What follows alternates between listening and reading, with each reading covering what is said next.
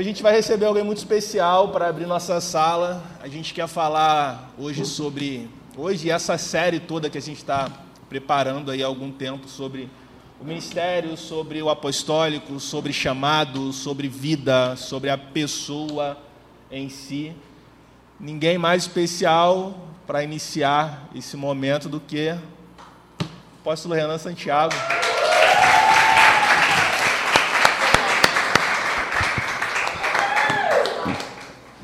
Ah, tem que trazer, né? Tem que trazer o celular. Aleluia. É, tá voltando.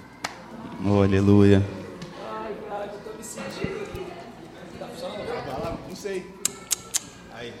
Tô me sentindo muito importante. e aí, tô bem, Isabel? Tô na posição certa aqui? Tá Meu perfeito. Deus, perfeito. tenso, hein? Hashtag tensão total. Vamos que vamos. Não. E assim, a gente primeiro começa a conversar, né? Porque a gente tem vinheta. Ah. Tá ligado? Nesse momento. Vamos lá, eu quero, quero tudo que tem direito. Tudo que tem direito, né? Ó, já saiu spoiler ali, hein? Ó. Opa!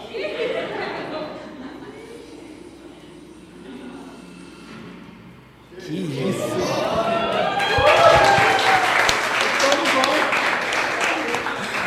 Rapaz, vai... aí a galera lá de baixo vai querer subir, hein? Não, não, Quando vai não, não. esvaziar, né? Exclusividade pra juventude, meu. Mas Muito vou, bom. Dá pra botar até de novo, né? Porque- Vamos de novo, ué. Vamos de Por que novo. não? Olha lá. Olha lá. Caraca, Maral, é, arroba Maral. foi. Palmas pro Rodrigo Maral. Arroba Ah, Rodrigo arroba Maral. Rodrigo.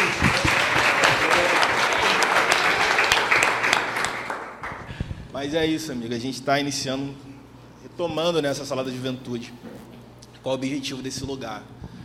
A gente vê que ainda existe um- um- uma distância muito grande, cara, que não deveria existir, assim, entre a juventude e, e o presbitério, sabe? Entre a juventude conhecer Jesus. E, cara, isso é irreal, assim. Essa distância, ela não, não precisa existir. Parece que tem gente que tem medo ainda do, do, do pastor, tem gente que tem medo do apóstolo, tá ligado? Tem gente que tem medo do profeta. Temos um profeta na área. Temos. Temos. Ele está presente. Revela CPF, Dá uma identidade para ele. ó. né? E aí, qual é a parada? Todo mundo é... Tipo assim, tem uma história, mano. Todo mundo, em algum momento, recebeu um chamado, entendeu que precisava cumprir algo em Deus, né? Ser útil no reino de Deus, exercer um ministério. E a gente quer conhecer. Então, assim, eu não quero conhecer só o apóstolo Renan. tá? Eu quero conhecer o arroba Renanzinho.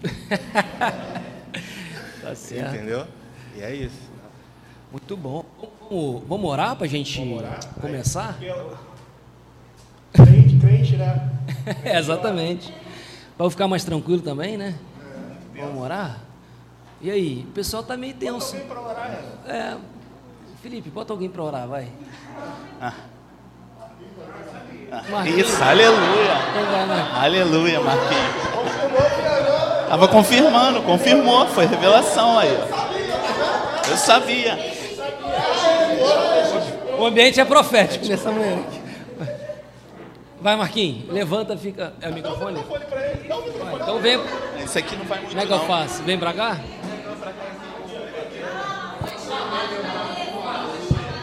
Que isso? Com vocês, Marquinho.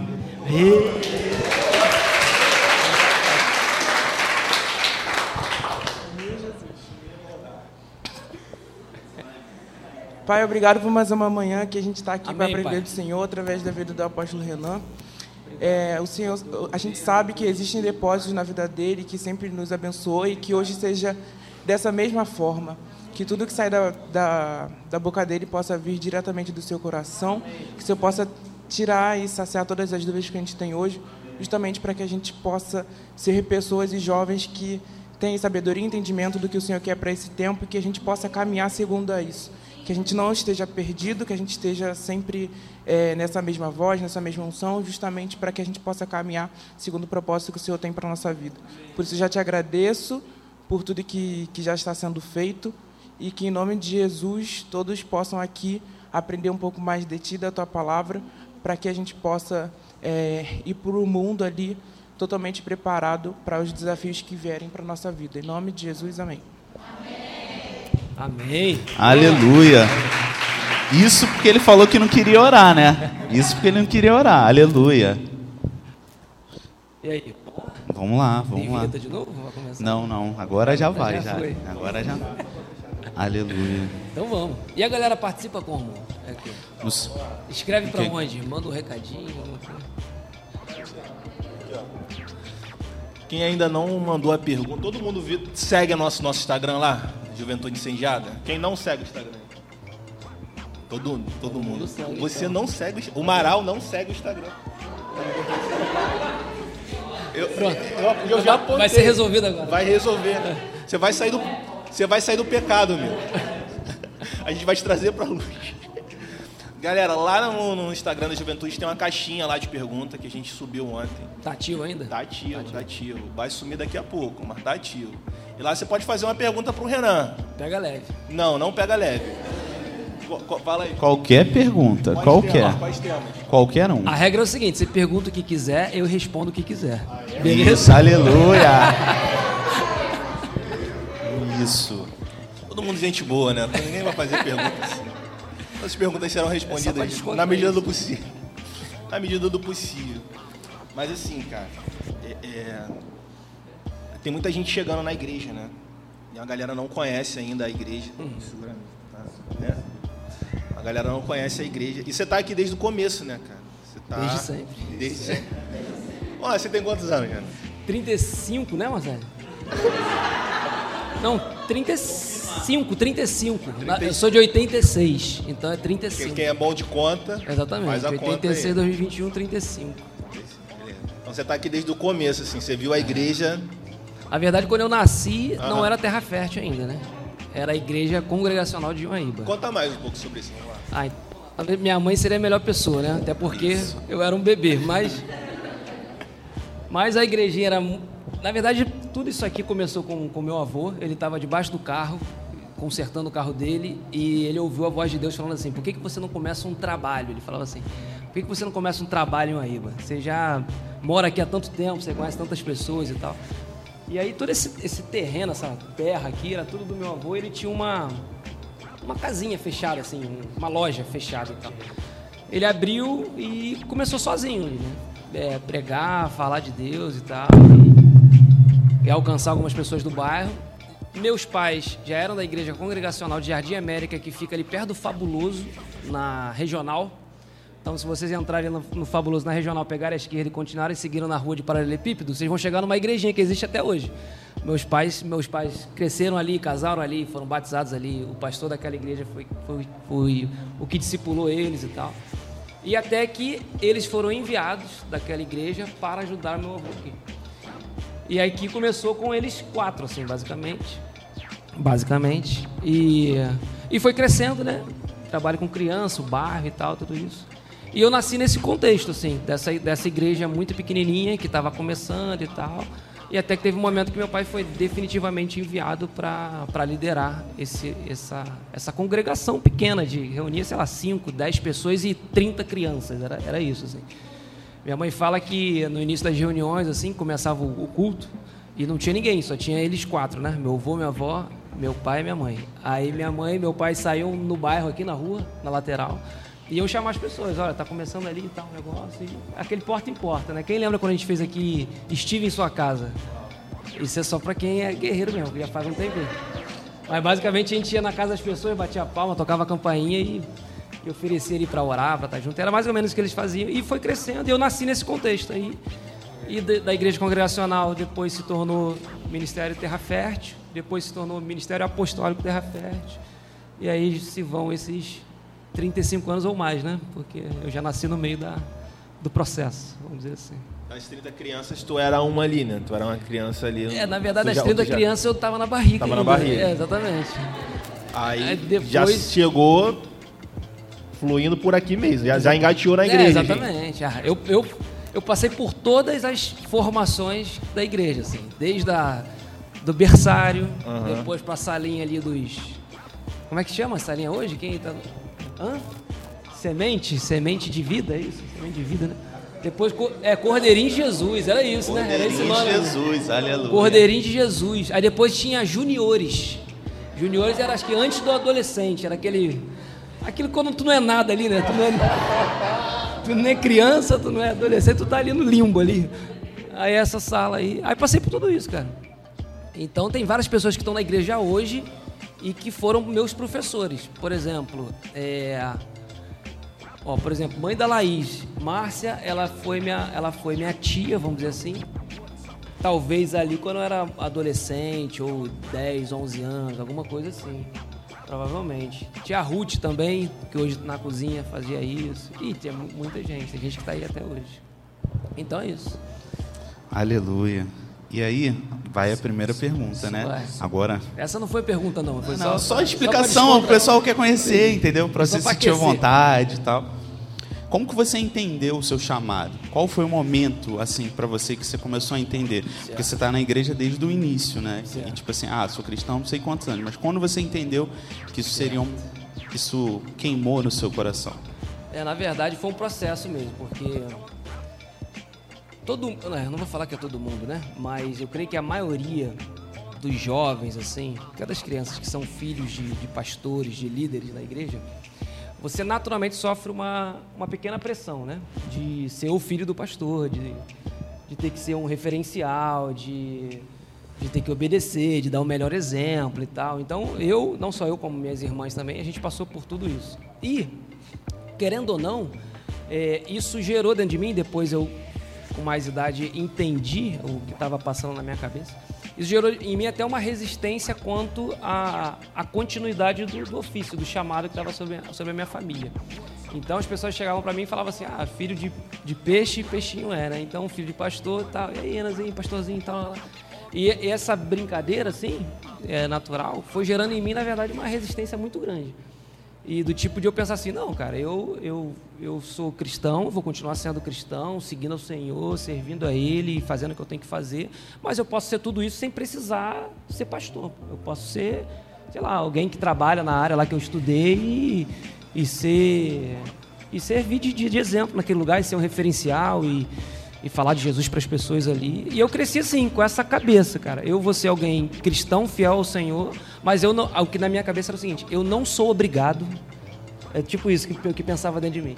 Eu não sou obrigado a ser pastor. Como se fosse algo que todo mundo quisesse que eu fosse, mas que dentro de mim não estava resolvido para ser. E isso eu, eu gerei uma distância. Não, não vou ser algo porque todo mundo quer que eu seja, porque todo mundo fala que eu sou. Tipo isso.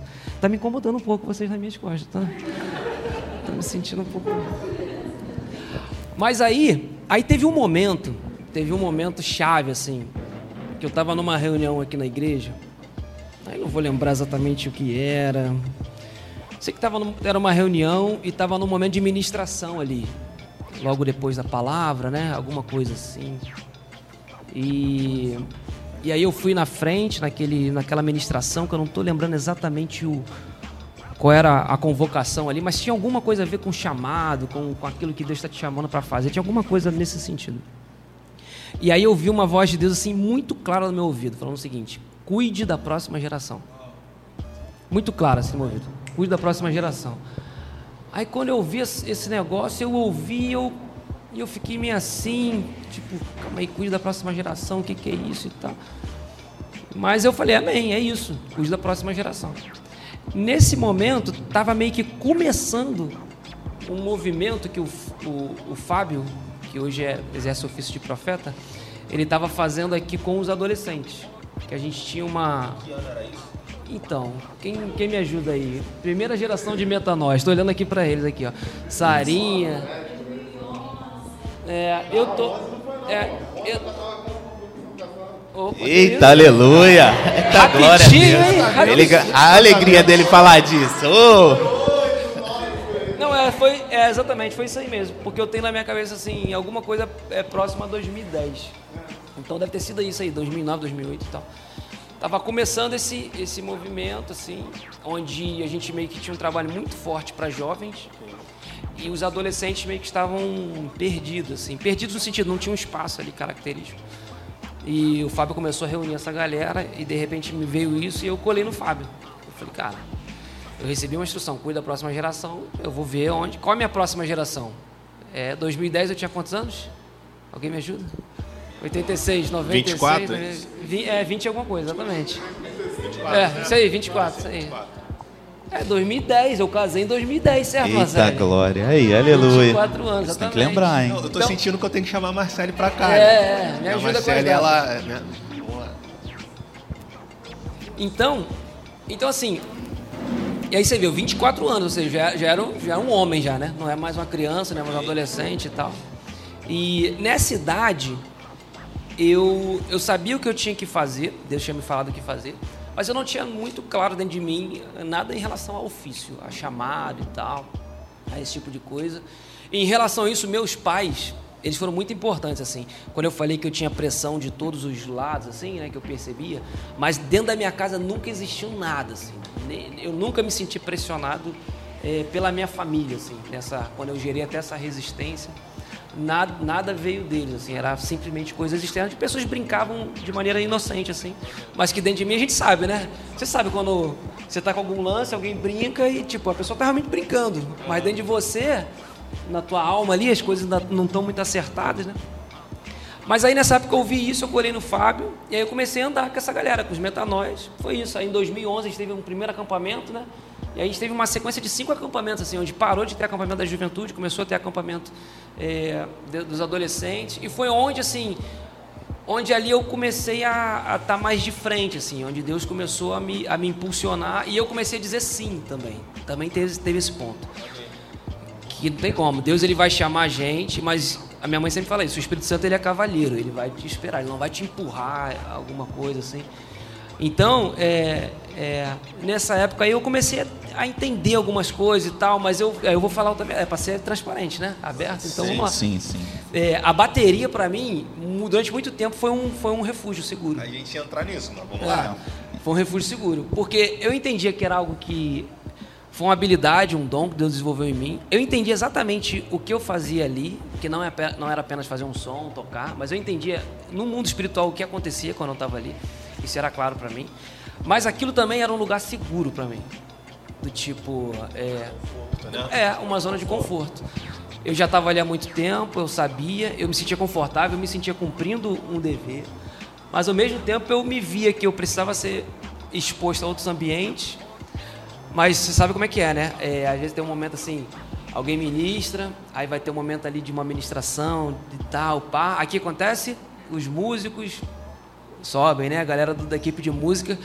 E isso pra mim era, era uma rota de escape, era uma rota de fuga, assim, do tipo, ao invés de eu ir pra ali pra estar à frente, eu, opa, pá, assumi meu posto ali atrás da bateria, ó, acabou, ninguém vai me chamar aqui, ninguém vai, ninguém vai vir aqui pedir pra mim fazer alguma coisa, então, então eu já ficava tranquilo ali. Mas eu tô falando isso porque tu quer falar alguma coisa? Não, não. Tu tá, tu Eu tá, tô- tô aqui na- na tu técnica, Tá me na distraindo, técnica. mas tá tudo bem. Olha só. Mas eu falei isso, por que, que eu falei isso? Estava falando sobre a, a pressão, né, os Processo, processos. né? E, isso. Ao mesmo tempo que tu não tinha é, uma pressão dentro de casa, tinha aquela brincadeirinha ali e tu correu pra bateria. Assim. Isso, Eu é. falei, correu, fui maldoso, você viu, né? É. É, horrível. É. Mas muitas vezes acontecia isso Sim. mesmo, sendo bem verdadeiro com vocês. É. E aí o Galber foi. E aí Deus usa pessoas, né? Galber foi uma dessas pessoas. A maioria da galera conhece aqui. Quem não conhece, hoje Galber é pastor numa igreja em Sepetiba, junto com a minha irmã. Ele foi uma. E ele carrega. Ele tem esse. Ele carrega algo relacionado ao encorajamento. Ele fez isso com muitas pessoas, né? De encorajar, de cara, vamos lá, Deus tem mais do que isso pra você. De sempre não estar satisfeito com o status quo. Caramba. Com, com o estado atual. então, ele foi uma das pessoas que me incentivou muito. O Fábio foi uma das pessoas que me incentivou muito. É, é, meus pais também começaram a me, a, me, a me colocar em ambientes de maior exposição e tal. E sempre que você é exposto a um ambiente novo, você cresce. Isso é, isso é fato. Então, é, e para você ser exposto, você vai ter que dizer sim, porque ninguém vai te empurrar para determinado lugar. As pessoas vão até te encorajar, mas no final das contas a decisão é sua. E sempre que você sai daquele lugar ali que você já dominou, é onde você vai crescer. Quando a gente está no lugar que a gente está dominando, a gente meio que está tá parado, está vivendo, mas você está parado. Isso em qualquer situação da nossa vida, assim, sabe? Seja com Deus, seja, em- seja com família, seja é, na vida com Deus, seja no relacionamento com os irmãos, na igreja. Sempre que acontece, às vezes, às vezes, um conflito com você, você vai crescer. Porque você está saindo de uma zona de conforto e você está sendo exposto a enfrentar algo e você vai ter que crescer nesse, nesse enfrentamento. Mas então eu fui, a bateria me se tornou um lugar ali onde eu cresci, mas eu, onde eu estava estático. E aquele era, era o meu lugar de refúgio seguro. Quando eu comecei a me expor a esses outros ambientes, eu me lembro, eu lembro como se fosse hoje a minha ministração no acampamento dos metanóis, na no Splash. Qual era, qual era o, o nome do acampamento? Quem lembra? Santidade Ideal, exatamente. A logo era vermelha, assim, um negócio e tal. E eu lembro, quem lembra sobre o que eu falei? Difícil, né? Eu vou lembrar, obviamente. Porque foi marcante para mim, porque foi, ali foi um momento de rompimento, de, de assim, de, de esticar. Eu falei sobre Sansão, sobre quem Sansão foi criado para ser e quem ele se tornou onde ele estava. E aí era santidade, a gente trabalhou sobre isso naquele, naquele acampamento. Então eu fui sendo exposto a, esse, é, exposto a esses ambientes. Não só é, na frente dos metanóis, também como comecei a dar aula nas escolas, nas diversas escolas que a gente tinha aqui. Então, é, é isso aí foi começando a, a encaixar dentro de mim a peça que estava ali meia, ela estava encaixada meia de ponta, meio esquisita. Começou a dar um encaixe mais, mais certo dentro de mim. Você quer que eu chegue até onde? Tá à vontade. Você, Você quer que eu chegue até o, a legitimação? Pode tá. ser. Então, beleza. 2010 é, é mais ou menos 2009, essa data aí que vocês falaram, né? Em 2013 eu fui legitimado a, a ofício pastoral aqui na igreja. E aí tem um outro ponto importante, né? Tem muita gente, e é, isso é bíblico, que deseja o lugar de, do, do, ofício. E a Bíblia diz que isso é bom. É bom desejar esse lugar e então. tal. Não é bom cobiçar esse lugar. Não é bom ficar obstinado por esse lugar. Isso é pecado. Mas é aqueles que desejam isso não tem problema nenhum tendo seu coração em Deus, respeitando os processos e tal. Mas é fato que isso foi algo que nunca esteve no meu coração. Talvez lá no início por uma resistência, depois deixou de ser uma resistência, mas eu nunca tive no meu coração algo do tipo, caramba, eu quero estar, tá, eu quero estar tá ministrando com o Senhor dentro de um dos ofícios. Nunca, nunca desejei isso, nunca fiz nada por isso, nunca conversei com meu pai nada sobre isso. É, mas aí, nesse tempo de ajustes, né? Que Deus ele vai encaixando as coisas melhor, assim. É, dentro de mim começou a criar uma expectativa do tipo assim, alguma coisa vai acontecer. Isso ali entre 2012 e 2013. Deus falando comigo assim dentro de mim, assim, alguma coisa vai acontecer. O que, que vai acontecer? Não faço a menor ideia. Então a gente tem uma janela de 2010. Isso. 2010 vai. tem um lance já, já é casamento é, talvez em 2008, 2009 foi quando eu tive aquela, aquela voz de Deus muito start clara. ali, né? Isso. Então, 2008, 2009, uma velocidade menor assim, 2010 casamento. Isso. E de 2010 para 2013 teve esses processos todos em 2013 legitimação. Isso aí. Ok. Isso aí. E aí, beleza, legitimou. E, teve esse espaço de três anos para você gerar e crescer, e Deus fazer crescer e te esticar Exatamente. até a legitimação. Exatamente. E o que acontece é o seguinte: muitas vezes tem uma. No, no, mercado profissional, e tem uma expressão que eles usam, que é assim. Que você. O tipo de profissional que você pode ser. E aí depois eu vou fazer associação com, com a, a vida espiritual. Você pode ser make to take ou take to make. Que, que é uma expressão em inglês ou que, que significa o seguinte: você pode fazer para então ter, ou você precisa primeiro esperar ter para então fazer. E o que se espera é que você faça antes de ter qualquer coisa.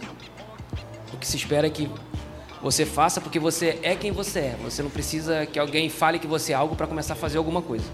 Se alguém precisa te falar que você é algo, precisa te colocar numa posição para você começar a fazer alguma coisa, tem alguma coisa desajustada aí que precisa, precisa ser regulada. Se você é quem você é, se você sabe a tua identidade, você vai ser quem você nasceu para ser. Ou seja, você vai fazer o que você tem que fazer, mesmo que, que, que ninguém nunca te diga que você é nada. Porque você sabe quem você é. Faz sentido o que eu acabei de falar? Sim, aleluia. Então. é, não. Gesticular, né? O pessoal pode dar aleluia, pode dar amém, tá?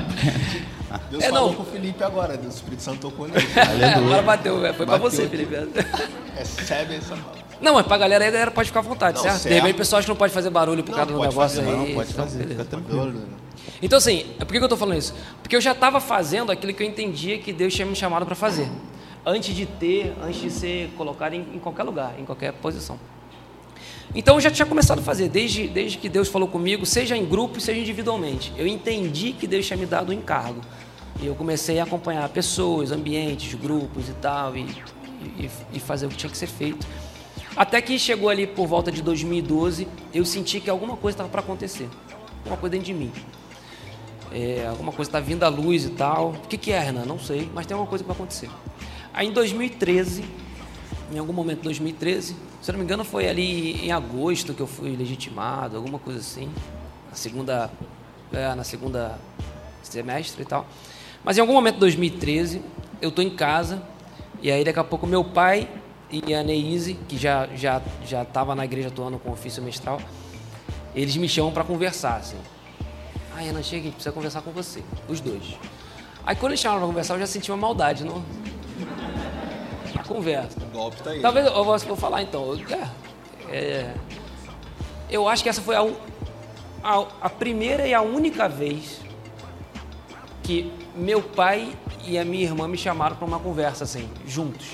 Isso nunca tinha acontecido antes, nunca aconteceu depois até então. A gente tem conversas em família, mas tipo assim, pô, vem aqui, juntos os dois vamos, e vamos conversar. E aí quando eles me chamaram, é, obviamente eu percebi, cara, é algum assunto importante, não sabia o que, que era, mas dentro de mim tinha uma paz, assim, o que não tinha antes. Lembra que eu falei que eu tinha uma resistência grande, profunda e tinha um incômodo quando as pessoas brincavam. Para elas era uma brincadeira, para mim era algo ofensivo que me fazia rejeitar mais esse lugar. É, e aí eles me chamaram e falaram: Olha, Renan e tal, meu pai, né? A gente tem caminhado, eu te conheço, obviamente.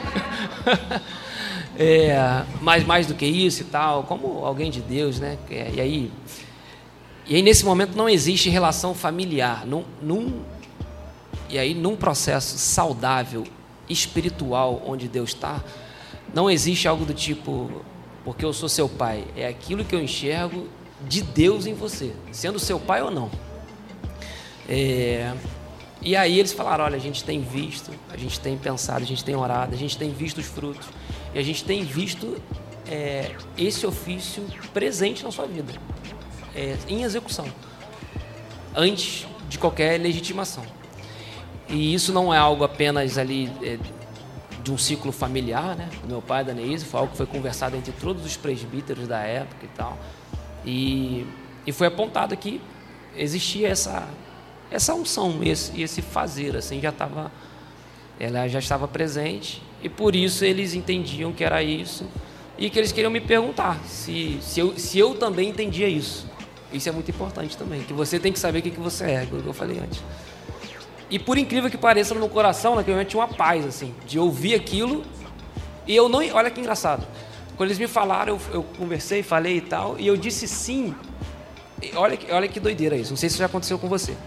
Eu disse sim, dentro de mim tinha uma paz para dizer sim, mas na minha cabeça eu não estava entendendo por que, eu estava dizendo sim. Era tipo assim, era tipo isso. Dentro de mim eu tinha uma paz, mas na minha cabeça, tipo assim, tu tem certeza que está falando sim? É tipo isso. Então, é, é, são momentos que, per, que você percebe exatamente a voz do Espírito e a tua razão, e a tua consciência, a tua alma falando. E aí você consegue distinguir exatamente duas vozes. Tem muita gente que na, na, caminhada com Deus, isso passa, todo mundo passa por isso, né? Naquele momento, tipo, caramba, é Deus que está falando comigo ou é coisa da minha cabeça? É Deus está falando comigo ou é minha alma? É... Então, assim, aquele momento foi um dos momentos que eu ouvi, assim, duas vozes falando ao mesmo tempo e diferentes. E eu sabia exatamente o que era a voz de Deus no meu espírito e o que era a voz da minha, da minha alma, do meu pensamento, assim. E, e eu disse sim, e aí eu fui legitimado naquele, naquele momento ali como pastor. Amém, cara. A gente tá, tem falado muito agora sobre a casa sacerdotal, né? A nossa igreja está falando muito sobre isso, sobre casa, sobre família, né? Sobre o sacerdócio do homem, né? Sobre uma mulher que é submissa e entendendo de fato que é a submissão, estar debaixo de uma mesma missão, sobre filhos. E assim, nada está desconectado, né? Há muitos anos atrás a gente recebeu uma palavra que é, que é o tema, o lema da nossa igreja, né? Está totalmente linkado ao que a gente está falando hoje. E aparentemente a gente tem assim um espaço de tempo muito grande com duas palavras. So, não, só para tu falar qual é a palavra, porque tem gente nova que É, talvez... vamos chegar. beleza. Está totalmente linkado, né? Então tem uma galera que está chegando. É, tô construindo. Tem uma galera que está chegando agora e está ouvindo caso sacerdotal, caso sacerdotal. E quem está mais antigo aí já sabe, a gente pode falar aqui, né? Que nós somos uma igreja família. Vendo, amor? Fazendo discípulo. Cara, isso é Aleluia. genial, assim. A gente. É, é algo divino. Isso é, isso é. Não tem algo mais puro do que isso. E a gente está falando tanto sobre ministério, assim. E o primeiro ministério é a família, né? Preciso cuidar primeiro da minha. Se eu não cuidar da minha casa, se eu não cuidar da minha família, claro, respeitando aí as responsabilidades de cada um. A gente tem jovens casados, a gente tem sol- solteiros. Ontem o Breno noivou. Isso, aleluia. Eita, Breno e Karen noivaram. Karen, e Karen. Breno e Inclusive, Karen. Inclu- Breno e Karen. Breno e Breno, só o Breno. com quem? Com quem? Quem noiva? Breno e Karen. com alguém. Inclusive, inclusive, olha esse anel. Levanta aí, cara. Que isso, eita. Há uma... Subiu o sarrafo desse anel. Então, assim, é, é, por que, que eu tô falando isso? Porque você falando do ministério, não teve como não falar do seu casamento, assim. E, e- e teve lá no mesmo tempo, né? O start de Deus, assim. a- a- Quando as coisas foram, acel- a- pra no- ao nosso ver, aceleradas, foi no momento do casamento, foi no momento que Deus estavam é, é, firmando algo, assim, né? Em Deus, que é totalmente conecto ao ministério. Tu assim. tocou num ponto muito importante e que na minha vida isso acontece várias vezes. Sempre que tem algo, na minha vida eu vejo isso em vários momentos, eu poderia descrever vários deles. Mas sempre que tem algo que Deus está me chamando para alguma coisa diferente, Deus está querendo mudar um ciclo dentro de mim, alguma coisa assim, sabe? Um tempo. Na, no ambiente natural começam a ter alguns reflexos assim. Seja de mudança de trabalho, seja mudança de função, seja alguma coisa em relação à família, casamento. Então, assim, o que você falou tem tudo a ver, né? É, eu casei em 2010 e nesse tempo aí a coisa começou a ficar arrumada dentro de mim. E querendo ou não, quem é um pastor? Muitas pessoas usam essa analogia, aquele que casa com a igreja, né? Aquele que coloca o anel e tal. Então tem, tem na minha vida eu consigo ver vários momentos de uma coisa num ambiente aqui, numa linha, vamos dizer assim, natural. Afinal das contas, nós somos espirituais 100% do tempo, né? Mas se a gente traz, de repente quiser traçar esse paralelo, várias coisas em relação a, a mudanças naturais. Por exemplo, eu estou no momento hoje, eu estou no momento de uma mudança muito grande. Eu, eu- meu filho nasceu, tem dois meses atrás. Eu estou numa obra absurdamente grande na minha casa. E, e- e Deus já falou exatamente qual é a obra que Ele está fazendo dentro de mim. E o que, que Ele quer que nasça dentro de mim. Então, assim, é, e dentro de mim também tem transformações acontecendo.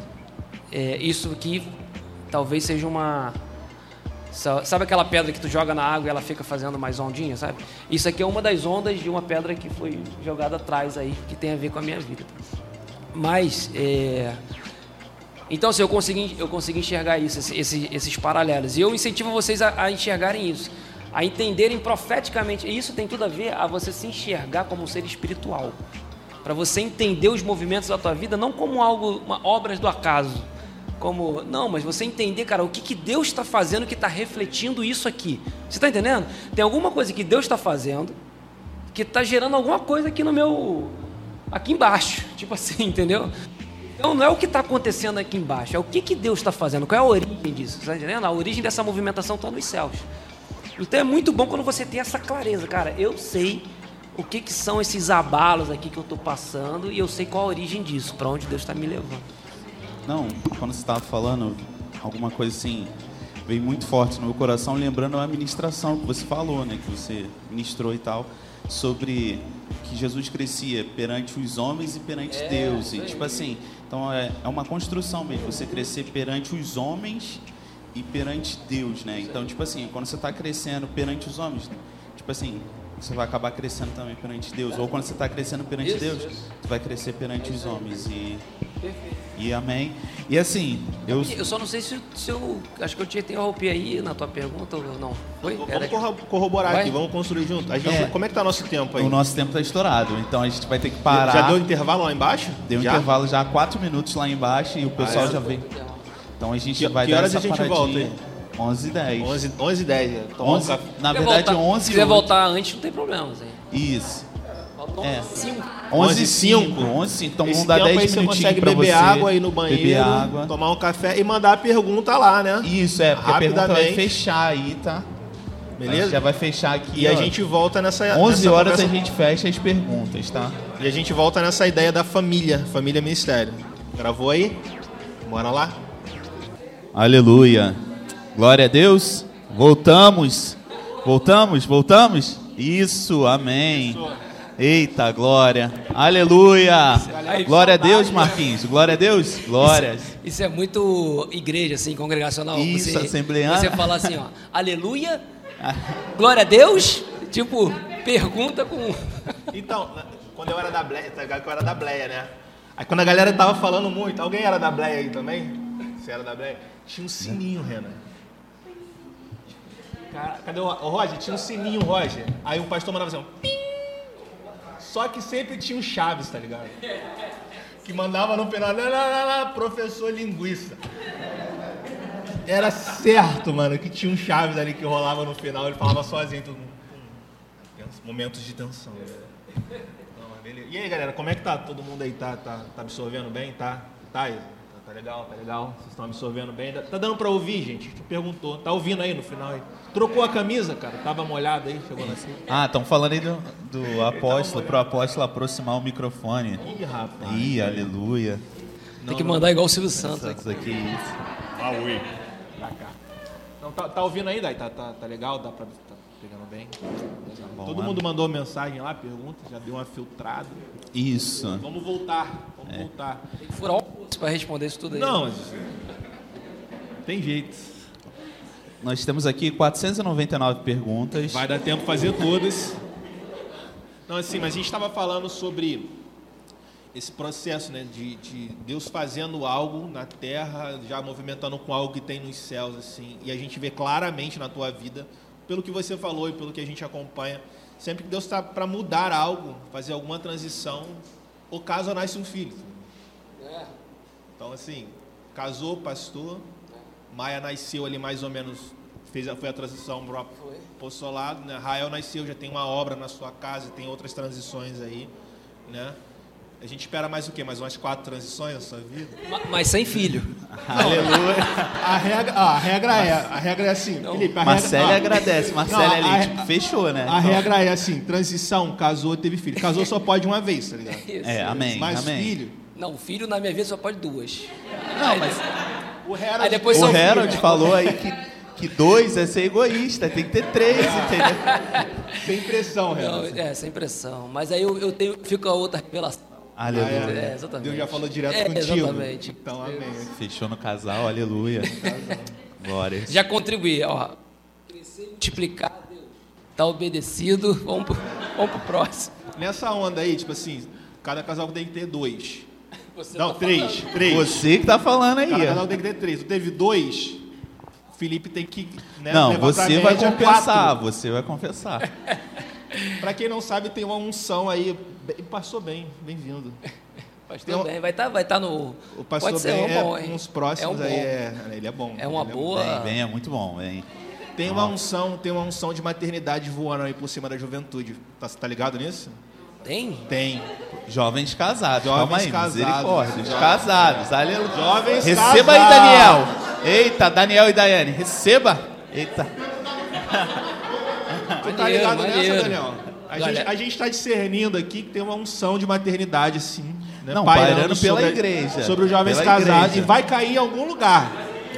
E eu tô assim, ó, e Maral tá apontando que é por aí, tá ligado? Recebe. A, nu, a nuvem tá lá, né? A nuvem. Oh, Eita! Eita, aleluia! Aleluia! São, são nove meses, tá? nove meses. São nove meses, tá, Daniel? Você- Só pode ser. Você é experiente nisso, né? Exatamente. Mas é, cara, amém. Mas assim, uma galera tá- tem perguntado aqui sobre Hum. essa tua nova experiência, né? Que é ser pai. E aí tu tá pai da Maia, assim, tranquila, calma, serena, uma criança, Tranquilona. né? Assim. ela não corre, ela, ela é maravilhosa. Eu falo que criança é melhor correndo do que parada, né? É, correndo tá com saúde. É isso aí. é E isso agora pai de dois, assim, bem raiozinho e tal. É. Como é que tá sendo isso pra você, essa transição? A galera curiosa pra saber disso daí. aí. Hashtag tenso. Tenso. Hashtag noites picotadas. Não, não, não é fácil não. É, e assim, vamos lá. É uma palavra encorajadora, né? É, não, então. Vamos lá, vamos falar a verdade, certo? Pegou, É, Daniel? Ô. Daniel, você tá Vamos- anotando aí, amigo? falar a Tá realidade. anotando aí? Ele já falou que não é fácil. Mas assim. olha só, não pode ser fácil. Sabe por quê? Não é fácil e não pode ser fácil. Se tem uma coisa que. Tem duas coisas.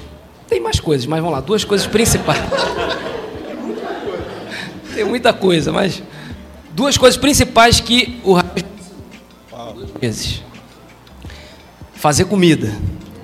Então, Comida? Exatamente. É. tô- Não, mas falando sério, ele me ensinou.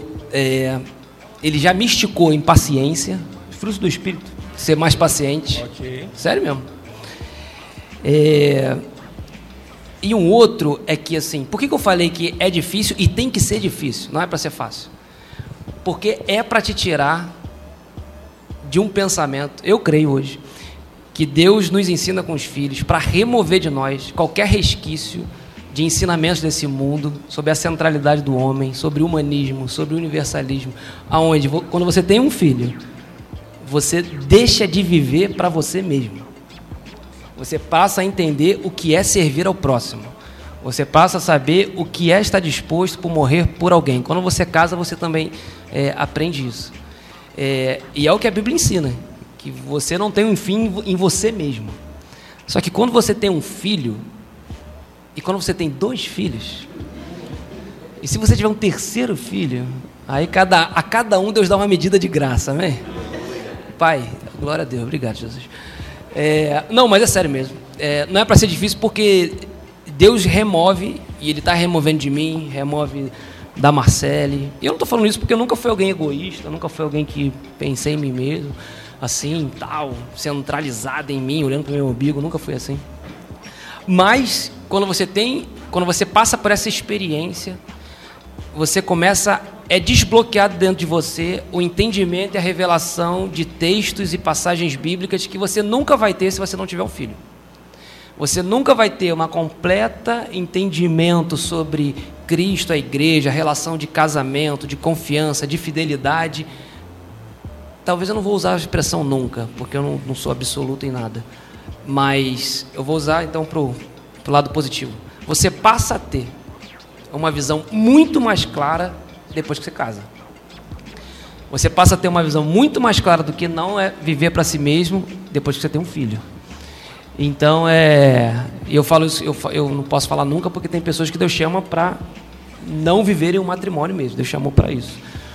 Mas é certo que quem vive o matrimônio tem uma clareza maior. Então, de novo, as coisas da nossa vida, elas não são para ter um resultado ali. Elas sempre são para te levar a ter uma visão mais ampla de quem Deus é, do que Ele quer de você, de qual é a sua identidade, de ter uma clareza maior daquilo que a Bíblia diz. No final das contas, não tem nada a ver sobre mim, sobre você, sobre a tua família, sobre o teu casamento. Tem a ver sobre Cristo, sobre a igreja, sobre o corpo de Cristo. É isso. É isso. Agora, você tem que amadurecer para chegar nessa posição de ter olhos espirituais, interpretar tudo na sua vida como Deus, o que você quer me ensinar com isso? Deus, o que você quer. E, eu- e é claro, filhos, Deus quer te ensinar a não viver para você mesmo. Filhos que Deus quer te ensinar a parar de olhar para você e olhar, e olhar para outra pessoa. Por que, que a gente está falando isso? E amém, cara, por isso. Porque a gente está falando para uma juventude que está sendo bombardeada com, com a nova ideia, que é não casar. Primeiro, não casar. Segundo, não ter filhos. Assim. Se casou, não ter filhos. Uma ideia totalmente egoísta. Eu não vou casar porque todo o meu dinheiro, toda a minha renda é para mim, porque primeiro a, a, sei lá, minha vida pessoal, minha vida profissional. E amém se você pensa, cara, na sua vida profissional, em faculdade, isso, isso tudo é, é- é evangelho também, é reino de Deus. Mas tem uma ideia totalmente egoísta que é não casar e depois não ter filhos. E a gente está sendo bombardeado isso de todos os lados. assim. A gente liga a TV, a gente abre a internet. é- é- é. A gente tinha conversado há um tempo atrás né, sobre isso. O quanto Deus ele nos estica, estica o nosso conhecimento, estica o nosso espírito depois de um casamento. Assim. Então, assim, pra galera, assim, é, é- é surreal. Quem já casou já entendeu o que é isso. E quem vai casar, você vai ver que você casou em um dia, cara. No outro dia, quando você é, se conecta com o Senhor, quando você ora, o, o a- teu link faz sentido, né? É diferente, assim. O Certamente. Senhor aumenta. Amém? Tem, uma- tem uma galera casada, a galera casada faz assim, ó. Isso, não, mas aumenta mesmo. Acho que foi antes de eu casar, Daniel. Daniel Brano falou comigo, ele falou assim, cara, vou te falar, é algo muito espiritual. Às vezes a gente acha que é ah, um casamento e tal, mas é algo sobrenatural. Tipo assim, é há algo de Deus derramado sobre as nossas vidas maior, entendeu? E tipo assim, você aprende muito mais e tal, você tem uma percepção do reino diferente. É como você falou da, do filho, né? Recebe aí o do filho por enquanto, mas Recebe primeiro. primeiro, primeiro, receba aí, aleluia. Mas é nesse sentido. Mas assim, ao mesmo, quando eu digo espiritual, não quer dizer que é místico. Isso, isso. O mundo espiritual é mais real do que eu e você te olhando aqui. O que eu quero dizer com isso? Que no teu casamento, o seu casamento e é, quando você gerar filhos, você vai ser exposto a ambientes, a desafios é, de de estresse, de conflitos reais. Não- são coisas, não é uma guerra espiritual, é uma guerra real. E eu não estou te falando que o teu casamento é uma O guerra, anjo. não é isso. Eu não estou te falando isso.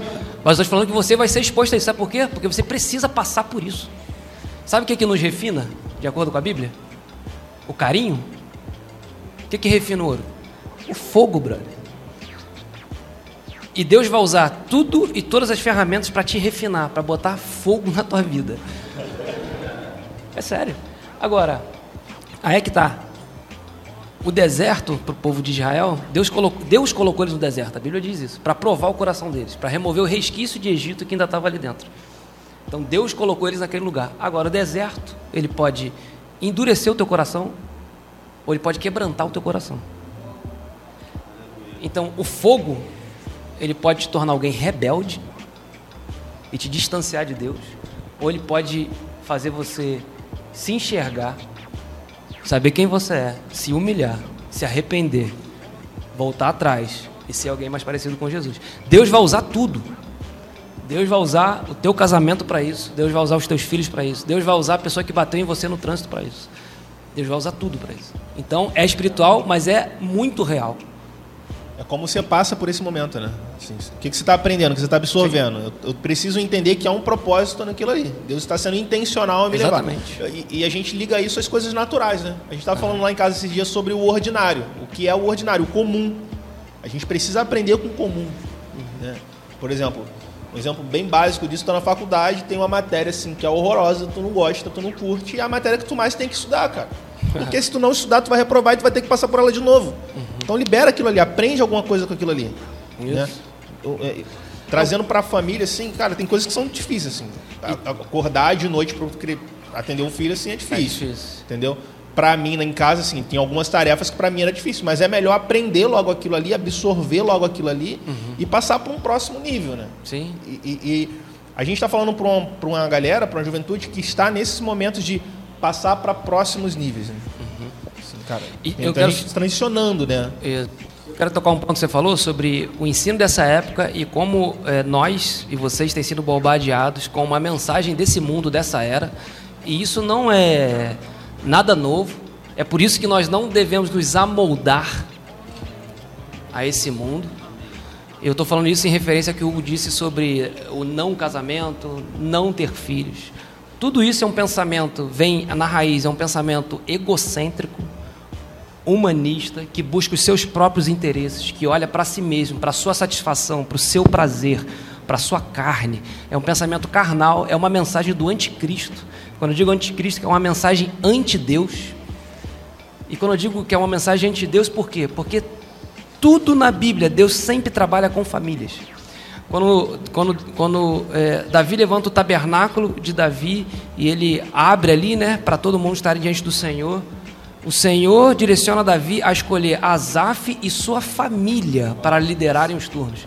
Então Deus não escolhe Asaf, eram Asaf e os seus filhos que estavam ali liderando os turnos. Tudo que Deus fala na Bíblia envolve família. E quando eu digo família, envolve casamento e envolve filhos. Você está entendendo? Inclusive, Deus volta, Jesus volta para buscar a sua noiva, é família, de novo.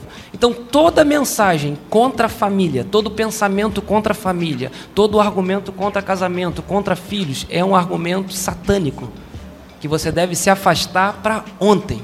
Se você tem algo dentro de você, alguma coisa no seu pensamento, que eh, te coloca contra o casamento, contra filhos, eu, eu já quero te deixar isso claro para você. É uma raiz maligna dentro de você e você deve cortar isso para ontem. Agora, tem pessoas que Deus chama para viver o celibato, mas é Deus que chama. E Deus não chama ninguém para viver uma vida egocêntrica. Deus não chama ninguém para viver para si mesmo. Amém. O amor de Deus, ele suporta sofrimento, ele não busca os seus próprios interesses. O prazer dele está em outro lugar, não está nele mesmo.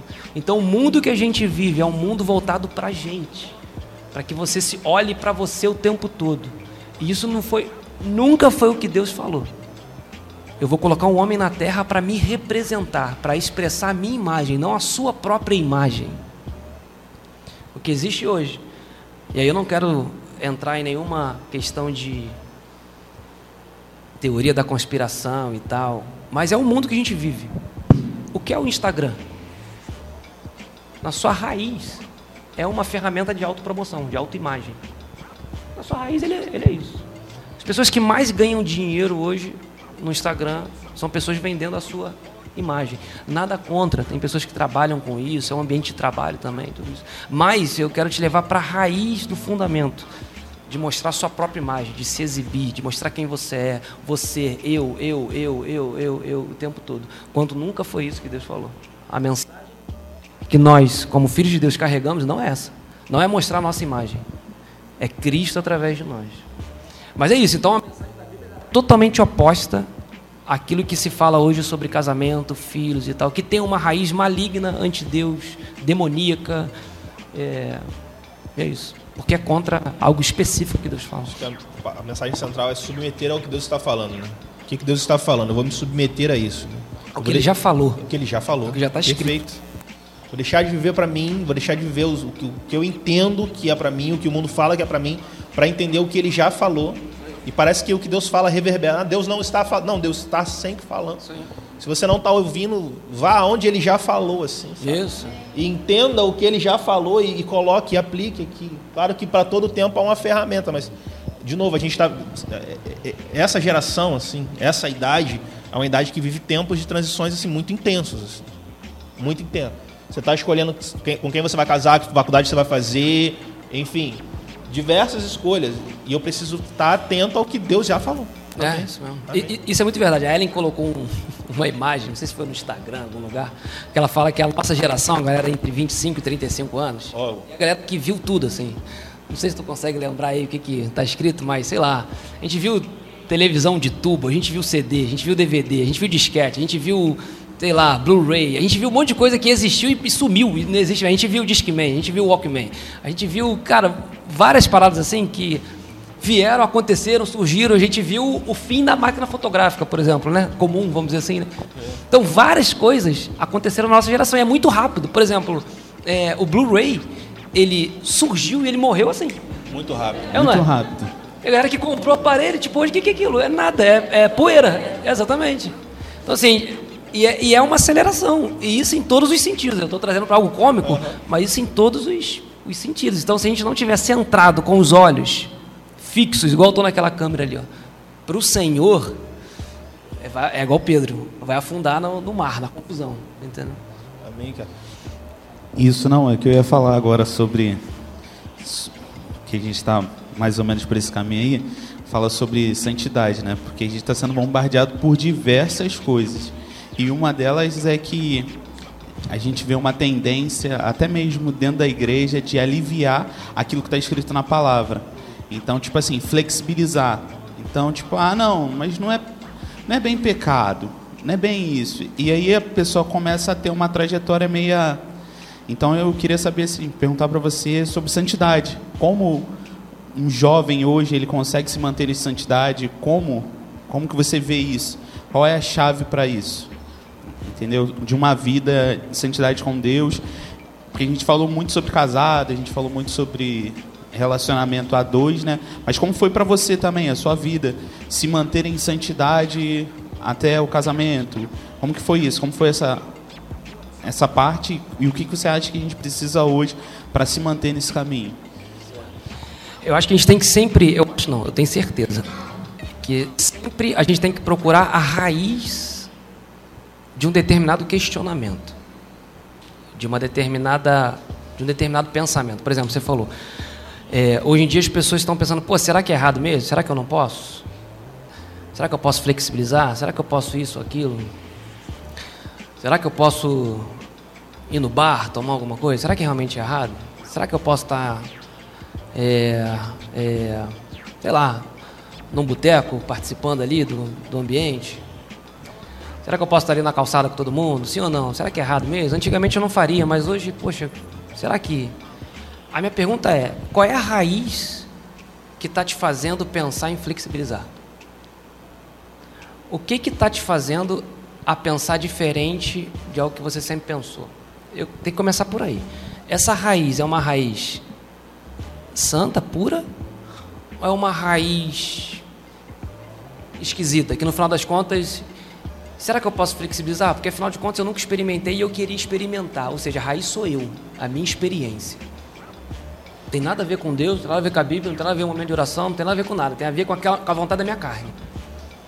Isso já te dá uma indicação muito clara se esse teu pensamento de flexibilização, se ele é santo, se ele é puro, se ele é honesto ou não. Você está entendendo? Agora, é errado sim ou não? Depende. É errado. Deus manda Oséias casar com uma prostituta. É errado. Deus mandou.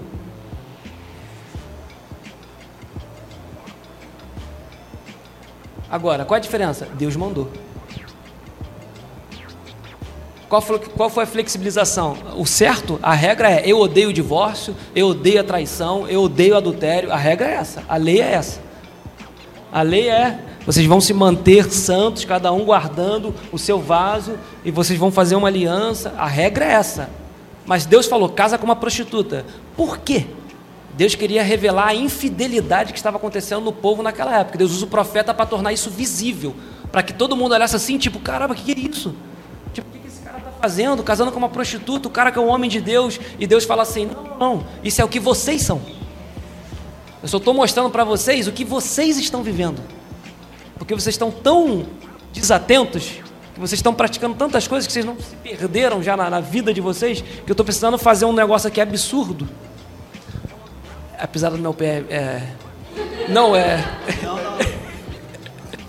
Não, foi sem querer, foi sem querer. Foi sem querer. Foi sem querer. Não briguei não, tá? Não, não, não. Foi sem querer, foi a sem fala querer. tava tão tensa que eu falei pro Hugo e ele falou assim: Não, não, calma. Não, não. Ele ficou até nervoso aqui dele ter chutado. Calma. Não, que ele tava igual na pedra aqui, ele tava assim, ó, só acelerando. Só acelerando. Falei, Não, é pra vir mais, Eu é tava pra- entendendo o código, é pra ir mais Acelera, fundo, é pra acelera. segurar. Tipo, eu vou fazer o quê? Vai, vai, vai. Ai, ai. E dá, ó, dá graças a Deus que sou eu que estou falando. Se fosse o profeta que estivesse falando, o negócio ia estar mais, mais pesado ainda, mais. Mas amém. Inclusive, para as próximas aí Mas a pergunta foi pra mim. profeta. É, exatamente. Tá segurando aí. Mas é. Então, então assim, você tem que, tem que sempre buscar qual é a raiz, cara. Qual é a raiz do assassinato de Caim? Está entendendo? Qual é a raiz que está te fazendo pensar? Qual é a raiz que está te fazendo desafiar aquilo que uma vez você leu e teve como certo da Bíblia? Você está entendendo isso? Uma vez eu li algo, eu entendi algo, eu formei um valor, um princípio dentro de mim. E eu vivo sobre esse princípio. Eu estou pensando em flexibilizar princípio. Qual é a raiz que está me fazendo a pensar, flexibilizar esse princípio? É uma raiz de uma revelação maior em Deus? É uma raiz de um propósito da minha identidade em Deus? Ah, não. É uma raiz que eu estou querendo, porque eu quero, porque eu acho, porque me falaram e tal, tal, tal. Está tudo em mim. Grande chance de ser algo da sua alma, da sua carne, que vai te ligar para um lugar, que vai te levar para um lugar. Você está entendendo? Agora, tem pessoas que Deus chama, cara, para estarem no meio. Tem pessoas que Deus chama para estarem lá dentro, que Deus chama. A pergunta é: Deus te chamou para estar no boteco? Sim ou não? Se é não, foge, sai, vaza. Seu lugar não é lá. Amém. É o que José fez, cara. Deus chamou José para estar ali com a, com a esposa. Não, cara, o que, que ele fez? Não, cara, eu tô aqui para estar na casa. Essa mulher chegou aqui, eu vazo, eu, eu saio. Não tem nada a ver comigo. Existe uma- algo muito interessante que é ninguém chega em lugar nenhum sozinho, assim, sabe? É muito difícil alguém chegar sozinho num lugar muito alto, muito grande. Quando a gente fala de santidade, cara, parece que a galera quer se isolar, né? Eu vou conseguir sozinho, eu- eu- Deus e eu. E assim, é muito importante a gente ter alguém, tá ligado? Alguém pra gente, pra, pra, pra nos incentivar, alguém pra dar uma pisadinha no freio também, a gente também, puxar nossa orelha, assim. É, é, discipulado é muito importante. Né? E a gente vive um Sim. discipulado aqui na igreja maravilhoso. Você, você, pode chegar a qualquer pessoa madura em Deus, madura em Deus, assim, e se expor. Assim. Sim. A, a, a, gente tem um, um, entendimento assim que confessar pecado não é vergonhoso, é libertador. Né? Amém? amém? Surgiu um amém assim inesperado e bom, cara. Confessar pecado é libertador, assim. Né? É, é, é você está se libertando daquilo que está te aprisionando quando você coloca aquilo para fora. E assim, eu queria, falar, queria que você falasse assim, as pessoas que te ajudaram, você falou do Gal, você falou do seu pai, né? Uhum. Nesse processo de te ensinar, de discipular, porque às vezes a gente olha para alguém já em uma determinada posição, e assim, cara, tu não chegou ali sozinho, certamente. Assim. Certamente. Assim, alguém te ajudou, alguém te guiou, alguém te, te em algum momento alguém puxou a tua orelha e falou assim, Renan, tá fazendo isso aqui errado, cara. Certamente. Porque parece que a gente, uma visão geral, tá? Se olha o presbitério e fala assim, esses caras só acertam, assim. Definitivamente não. Definitivamente não. Assim. E, e, como é que foi esse teu processo de ser lapidado, né? Sim, sim. Eu tive várias pessoas, cara, que me ajudaram. É, a, a, minha adolescência, ela foi forjada numa mensagem constante e repetitiva de santidade.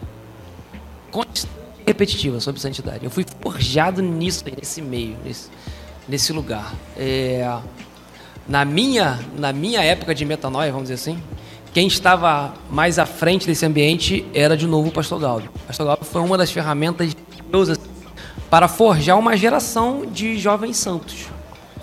Ou de jovens assim, preparados para dizer não. Todo mundo dizia não? Não. Mas, vírgula, não. Mas foram jovens preparados para viver. Foram tipo assim. Eu nunca falei isso pro Galdo, eu até falar isso para ele. Ou então tu recorta e manda para ele eu, eu vejo, olhando para o Galbi hoje, eu vejo Galbi como alguém que gerou Daniel, assim, na geração dele. Alguém que foi enviado para a Babilônia para dizer não. Aleluia. E ele gerou pessoas, é, e eu fui uma dessas pessoas, certamente, que ele influenciou muito. É, agora, eu tive uma influência muito grande dentro de casa. Eu, assim, eu, por exemplo, eu tenho, eu tive, eu tenho um relacionamento muito aberto com os meus pais. Então, por exemplo, a gente fala de discipulado, você falou sobre confissão de pecado. Eu lembro das vezes que eu confessei pecado chorando na cama sentaram na cama com eles. Sabe aquele negócio quando aquele negócio está te afligindo na tua alma? Que você está ali, cara, não dá, eu não, eu não consigo dar conta disso sozinho. Certo, gente? Todo mundo é humano aqui, beleza? E eu tenho essa, essa imagem clara de eu saindo do meu quarto, acordando os meus pais e falando assim: eu preciso falar algo para vocês. E eu quero me emocionar agora, mas eu. Respira oh, fundo. Aleluia. Respira fundo e segura. Mas eu lembro, sentando, ó, borboletinha na cama, e meus pais, assim, tipo, caramba, o que, que aconteceu? E eu não estou falando de Renan com 10 anos, não. Estou falando de Renan adulto, homem. É... E ali eu confessei e tal. E eles me é, abraçaram, me orientaram, me acompanharam, me restauraram e tal. É... Então, assim, esse acompanhamento é fundamental, seja da família, o ideal, né? O ideal é que a família, e é por isso que nós estamos aqui com uma série de jovens porque deixa eu falar algo para vocês. Eu falei que eu fui uma geração forjada numa mensagem de santidade. Em um acampamento eu falei o seguinte: a minha geração não tem desculpa para gerar frutos de divórcio, para gerar frutos de traição, de pecado. Ela não tem desculpa, porque todos nós ouvimos a verdade, aquilo que como nós devemos viver e tal, tal, tal. Porque, querendo ou não, você vem né, de histórias passadas, você sempre pensa assim, nas histórias passadas. Eu, como adolescente jovem, ouvia histórias de outras pessoas, né, passadas, dessas questões e tal. E eu falei, a minha geração, ela não tem desculpa. E eu pensava algo do tipo, a minha geração tem que ser, é como se fosse um grupo de pessoas que estão aqui que dizem assim, basta para esse acúmulo de pecados, de traição, de divórcio, de qualquer outras coisas, né? A gente tem que começar daqui uma geração que, que começa um ciclo pessoas começaram a casar. Mas, cara, no momento seguinte, cara, divórcios, traições. Na minha geração, cara, isso, isso me matava, assim. Quando eu via de um casal que eu sei que ouviu as mesmas coisas que eu. Eu sei que viveu as mesmas coisas que eu. E reproduziram os frutos, seja lá por quais motivos, eu não vou entrar nessas questões, mas o que, a minha questão é, por pessoas que foram ensinadas e geraram fruto que não foi de acordo com o ensino, sabe? Então, é, e aqui, e eu estou falando, falando isso porque aqui nós estamos de novo com uma geração de jovens que têm sido treinados, discipulados, acompanhados, perdoados. E eu quero falar para vocês, vocês não têm desculpa para oferecerem ao Senhor frutos de pecado. Amém. E eu não estou querendo colocar um peso, mas é uma responsabilidade. Porque aí eu venho em santidade. Eu falei isso aqui uma vez em alguma das nossas. Na época a gente tinha, né? Santidade não é uma fuga do pecado. Muita, pessoa, muita gente ensina e fala como essa forma, assim. Sim, a Bíblia fala é, para a gente é, fugir do pecado, né? se distanciar dessas coisas. Mas santidade, na raiz da sua palavra, é alguém que é consagrado para algo. O altar era santificado, os utensílios do, do tabernáculo eram santificados, os sacerdotes eram santificados. Jesus foi ungido santificado para quê? Para algo. Então eles não poderiam estar em outros ambientes.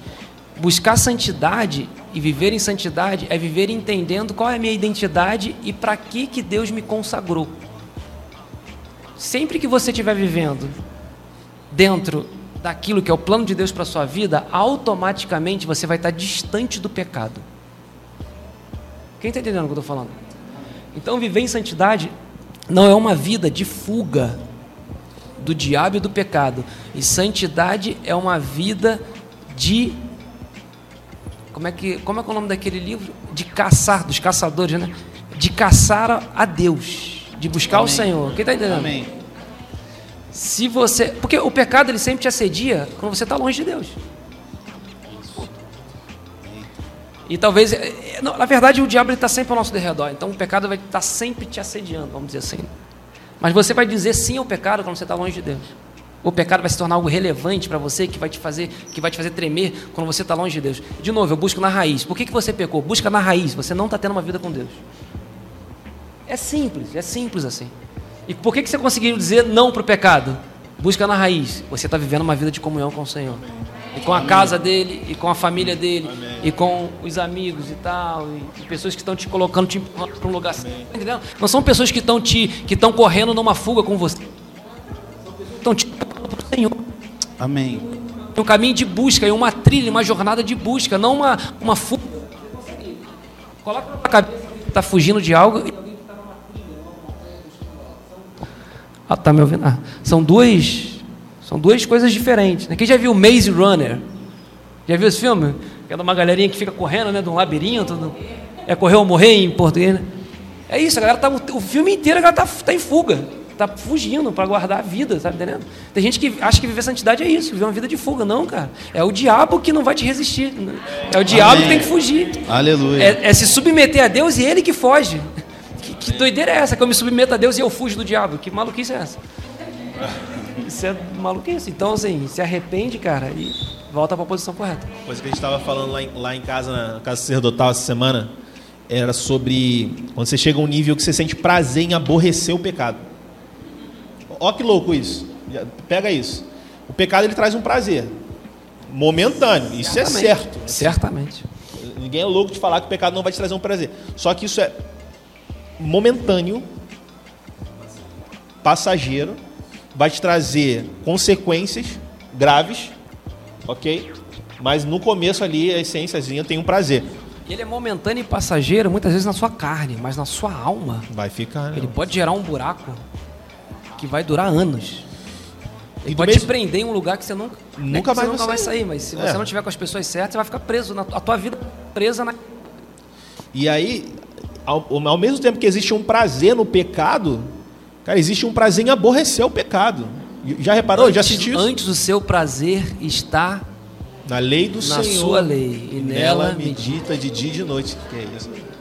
Amém, cara. Tá vendo? é simples. Experimenta, experimenta aborrecer, cara. Isso. Que incrível que vai ser o sentimento que isso vai gerar dentro de você, assim. É, é, para casa, para casa, Renan. Exercício para casa, tá ligado?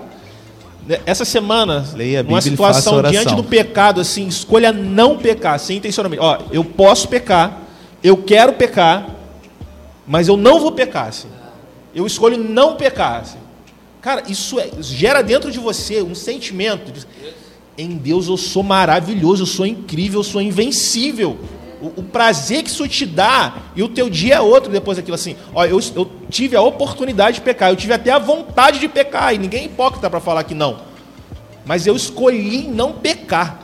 Cara, Sim. Isso é, isso é não, exatamente. Fala, fala muito sobre aquela aquelas aves, né, que podem voar por cima da sua cabeça, mas fazer ninho na sua cabeça não, né? Então, então vale a dica para você. Assim, ser assediado pelo pecado, bem-vindo ao mundo, cara. Isso, É né? isso. A Bíblia é clara em dizer que o diabo está constantemente ao nosso derredor. O diabo está constantemente ao nosso derredor. Você vai ter, vai ser, vai ser. Durante essa fase do mundo, constantemente assediado pelo pecado.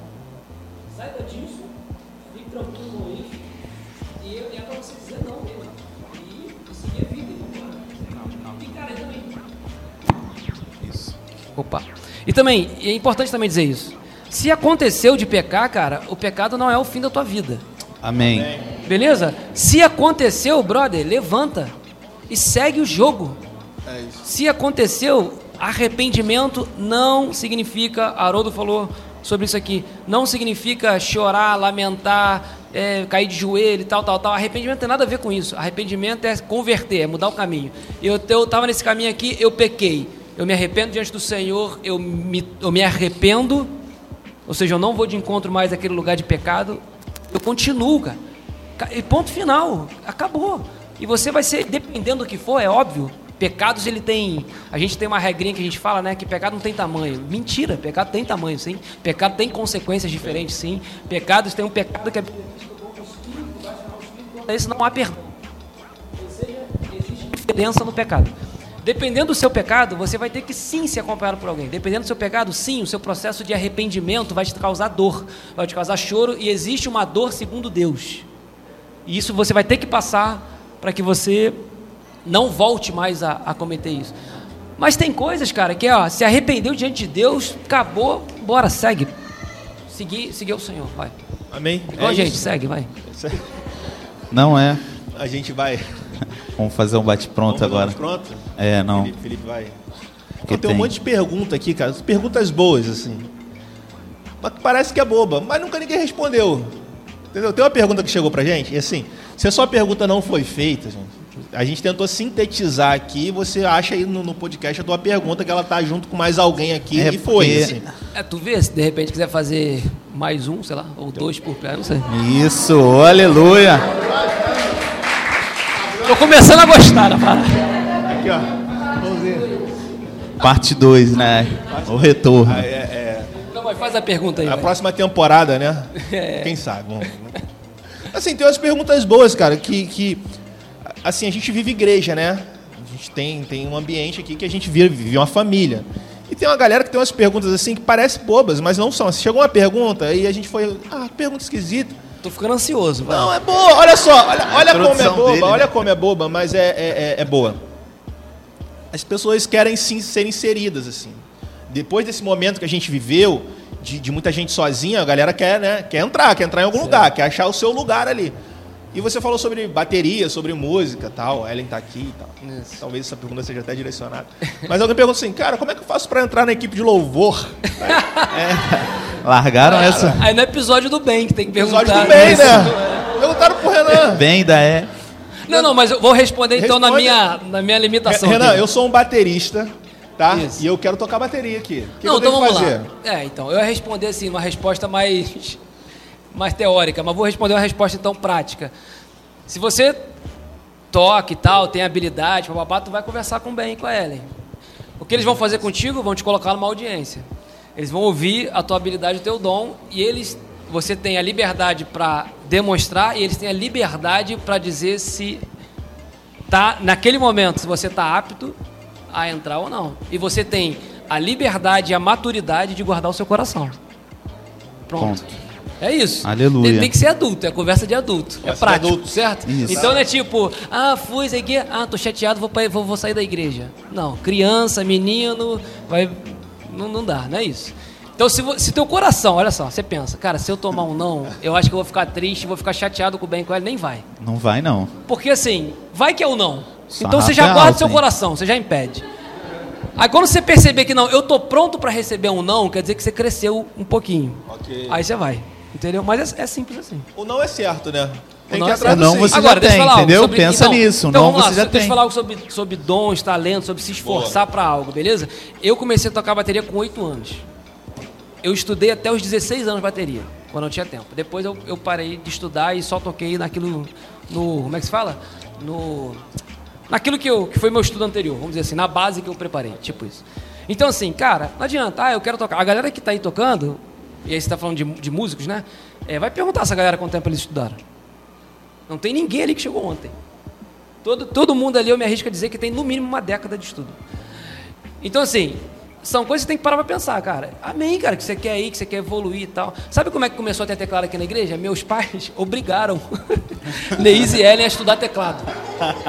Aí dessa, dessa, dessa semeadura, aí brotou a Neise. A Ellen, não, não, a Ellen caiu no meio do caminho, assim, não, não, mas a Ellen chegou a tocar. Tem vídeos assim da Ellen. A igreja era aqui, né? Aleluia. Nessa época a igreja era aqui nesse salão aqui. Ali era o, ali era a frente da igreja, tipo assim. O teclado ficava ali naquela porta ali. Na verdade é atrás, né? Que tem um fundo aí, é ali atrás. É, mas ela. Opa, alô? Eles estudaram, assim. E comigo foi a mesma coisa, cara. Eu também comecei com oito anos e tal. Então, assim, tem uma dedicação, não adianta, cara. É aquele negócio. Make to take. Você vai fazer primeiro, você vai estudar, você vai correr atrás, você vai fazer. E para tua vida isso, cara. Para tu passar na faculdade, você quer passar na universidade, é assim.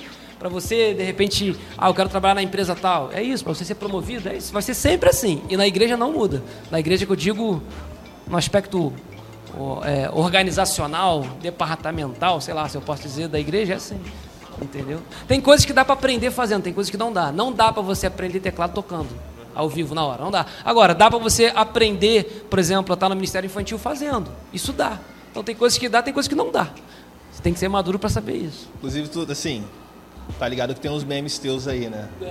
Tem, tem umas figurinhas aí. Alguém já viu uma figurinha do Renan aí? Para fechar. Mas tem uma boa, Renan.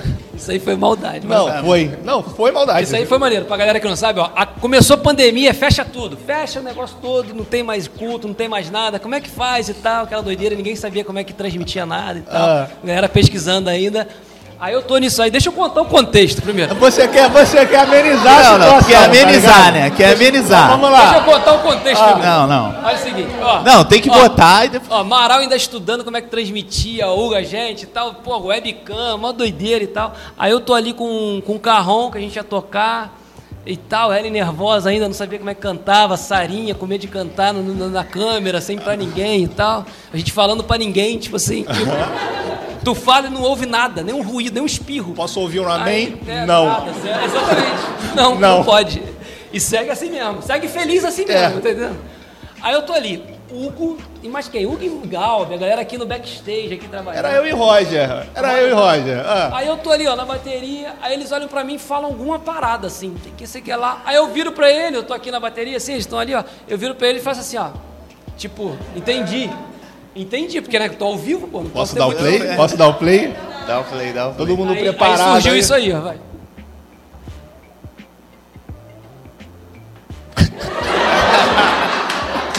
Perfeito. Muito bom. Vamos mais uma vez? Tipo, eu te ouvi, eu Ali, te ó. ouvi.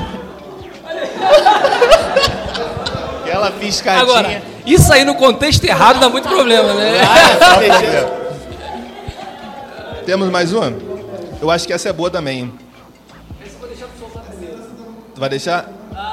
É. Solta primeiro, depois eu conto. Quer contar depois? Não, tem uma música aí, né? Tem uma música aí. Pra quem não sabe, Renan canta também. Ellen, canta ou não canta?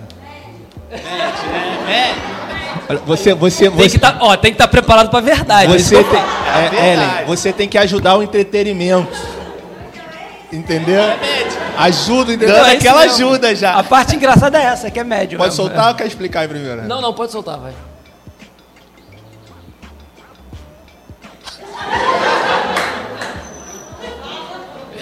Isso aí, ó, final de alguma santa de alguma conferência. Né, Felipe?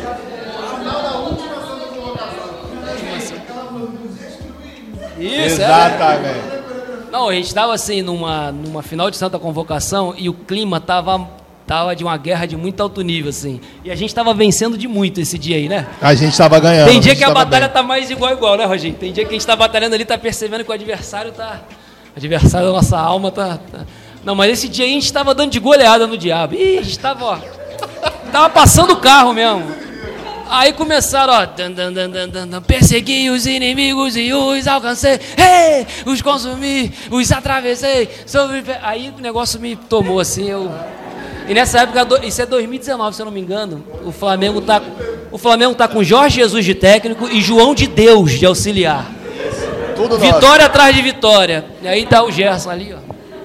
Então foi isso aí, foi esse Vá, contexto aí. vá pro Richard. Mas eu tava Vá. muito irritado com o diabo esse dia ali. Aí eu, aí eu enfiei com força. irritado com o diabo, porém feliz com o Flamengo, girei, né? exatamente. Inclusive, Não, não, não. temos aí Não. O quê? final, final de Libertadores. Ah, tá. É. Final da Libertadores. Aleluia. É, Não, esse é o top. Vai. Esse é outro tópico. Não, mas aqui, vou fazer algumas perguntinhas, porque. Primeira pergunta. Um livro que marcou a sua vida. Sem ser a Bíblia, né? A Bíblia. Então, cara, É a eu vou base. confessar algo aí pra vocês. Eu não sou um cara de ler livros assim, de pegar um livro, pô, vou pegar esse livro aqui, eu vou ler ele do início ao fim, e caramba, esse livro ele, ele me marcou. Eu sou um cara que no meu contexto assim de, de aprendizado, eu eu meio que consumo referências. Então até eu vou olhar livros, mas eu vou olhar o capítulo que, que eu estou interessado. Tem uma tem uma certa expressão mais técnica para isso. Gente que lê livro todo, gente que lê livro É, é, pinçado assim. E, e eu, eu, eu a minha forma, a minha maior forma de aprendizagem é, é conversa. Então, assim, sempre, e aqui na igreja, graças a Deus, a gente sempre, meu pai sempre chamou muitas pessoas e tal, e aí eu, eu tenho o privilégio de, de repente, estar com esses caras, assim, no almoço, alguma coisa. Então, eu sempre estou ali ouvindo, conversando, perguntando. Essa é, essa é a minha maneira. Então, o meu livro, o livro que eu mais li, talvez hoje, até hoje, é, é, é a Bíblia, assim, é a minha maior referência. Mas eu não tenho, já li alguns outros livros, mas nada do tipo, porra, esse livro aqui me marcou, isso aqui me transformou. Sendo bem verdadeiro com vocês, não tem. Até porque não é essa minha maneira assim de, de ler muitos livros e tal. Então, mas nada contra, deve- talvez quem, quem leia mais aí livros vai, vai saber indicar melhor. Não, amém, amém. Amém? Tem, tem aí? Tem? Tem mais Não, pode fazer aí Não, também. tem, tem uma boa aqui, Renan. Uma boa aqui. A gente fala muito sobre, e, e provavelmente daqui a um tempo a gente vai ter uma palavra mais madura para lançar na juventude sobre isso, né? Mas alguém perguntou sobre, sobre compromisso, sobre fazer compromisso, sobre se você fez, como foi, assim, que momento chegou na nossa igreja. A gente entende hoje que, como a gente falou aqui, você precisa viver em santidade. Como você vai viver essa santidade? É algo seu e Deus, assim, né? É algo seu e Deus. Mas, claro que, santidade. Qual o princípio por trás de compromisso? É evitar o erro, evitar o equívoco, evitar o pecado, evitar passar por questões que você não deveria passar, evitar com que você se abrase antes da hora, evitar com que você ultrapasse certas linhas. O objetivo do compromisso é esse. É, existe uma doutrina de compromisso na Bíblia? Não. Qual é o princípio sobre o qual o compromisso é falado? Santidade. Então, a gente não pode tornar a ferramenta maior do que o princípio. A ferramenta é e foi durante muito tempo esse ensino sobre o compromisso. Mas qual foi o, o lado negativo disso? O lado negativo é que a galera esqueceu a Bíblia e falou assim: qual o livro das 10 regras em um relacionamento entre homem e mulher? Se eu estiver cumprindo as 10 regras, eu estou ok. Mas essa pessoa não faz a menor ideia do que a Bíblia fala sobre santidade. Ela quer o livrinho das 10 regras. E a questão é o seguinte: vo- cada ser humano é diferente, cada um é sediado de uma forma, cada um tem um espinho na carne diferente, e você tem que buscar em Deus e saber das suas experiências o que você tem que evitar, o que você não tem que evitar. Então, assim, beijar na boca é pecado? Não. Dar a mão é pecado? Não. Abraçar é pecado? Não. Olhar no olho é pecado? Não. Dar beijo no rosto é pecado? Não. Agora, o que acontece dentro de você quando, está, quando essas ações estão acontecendo?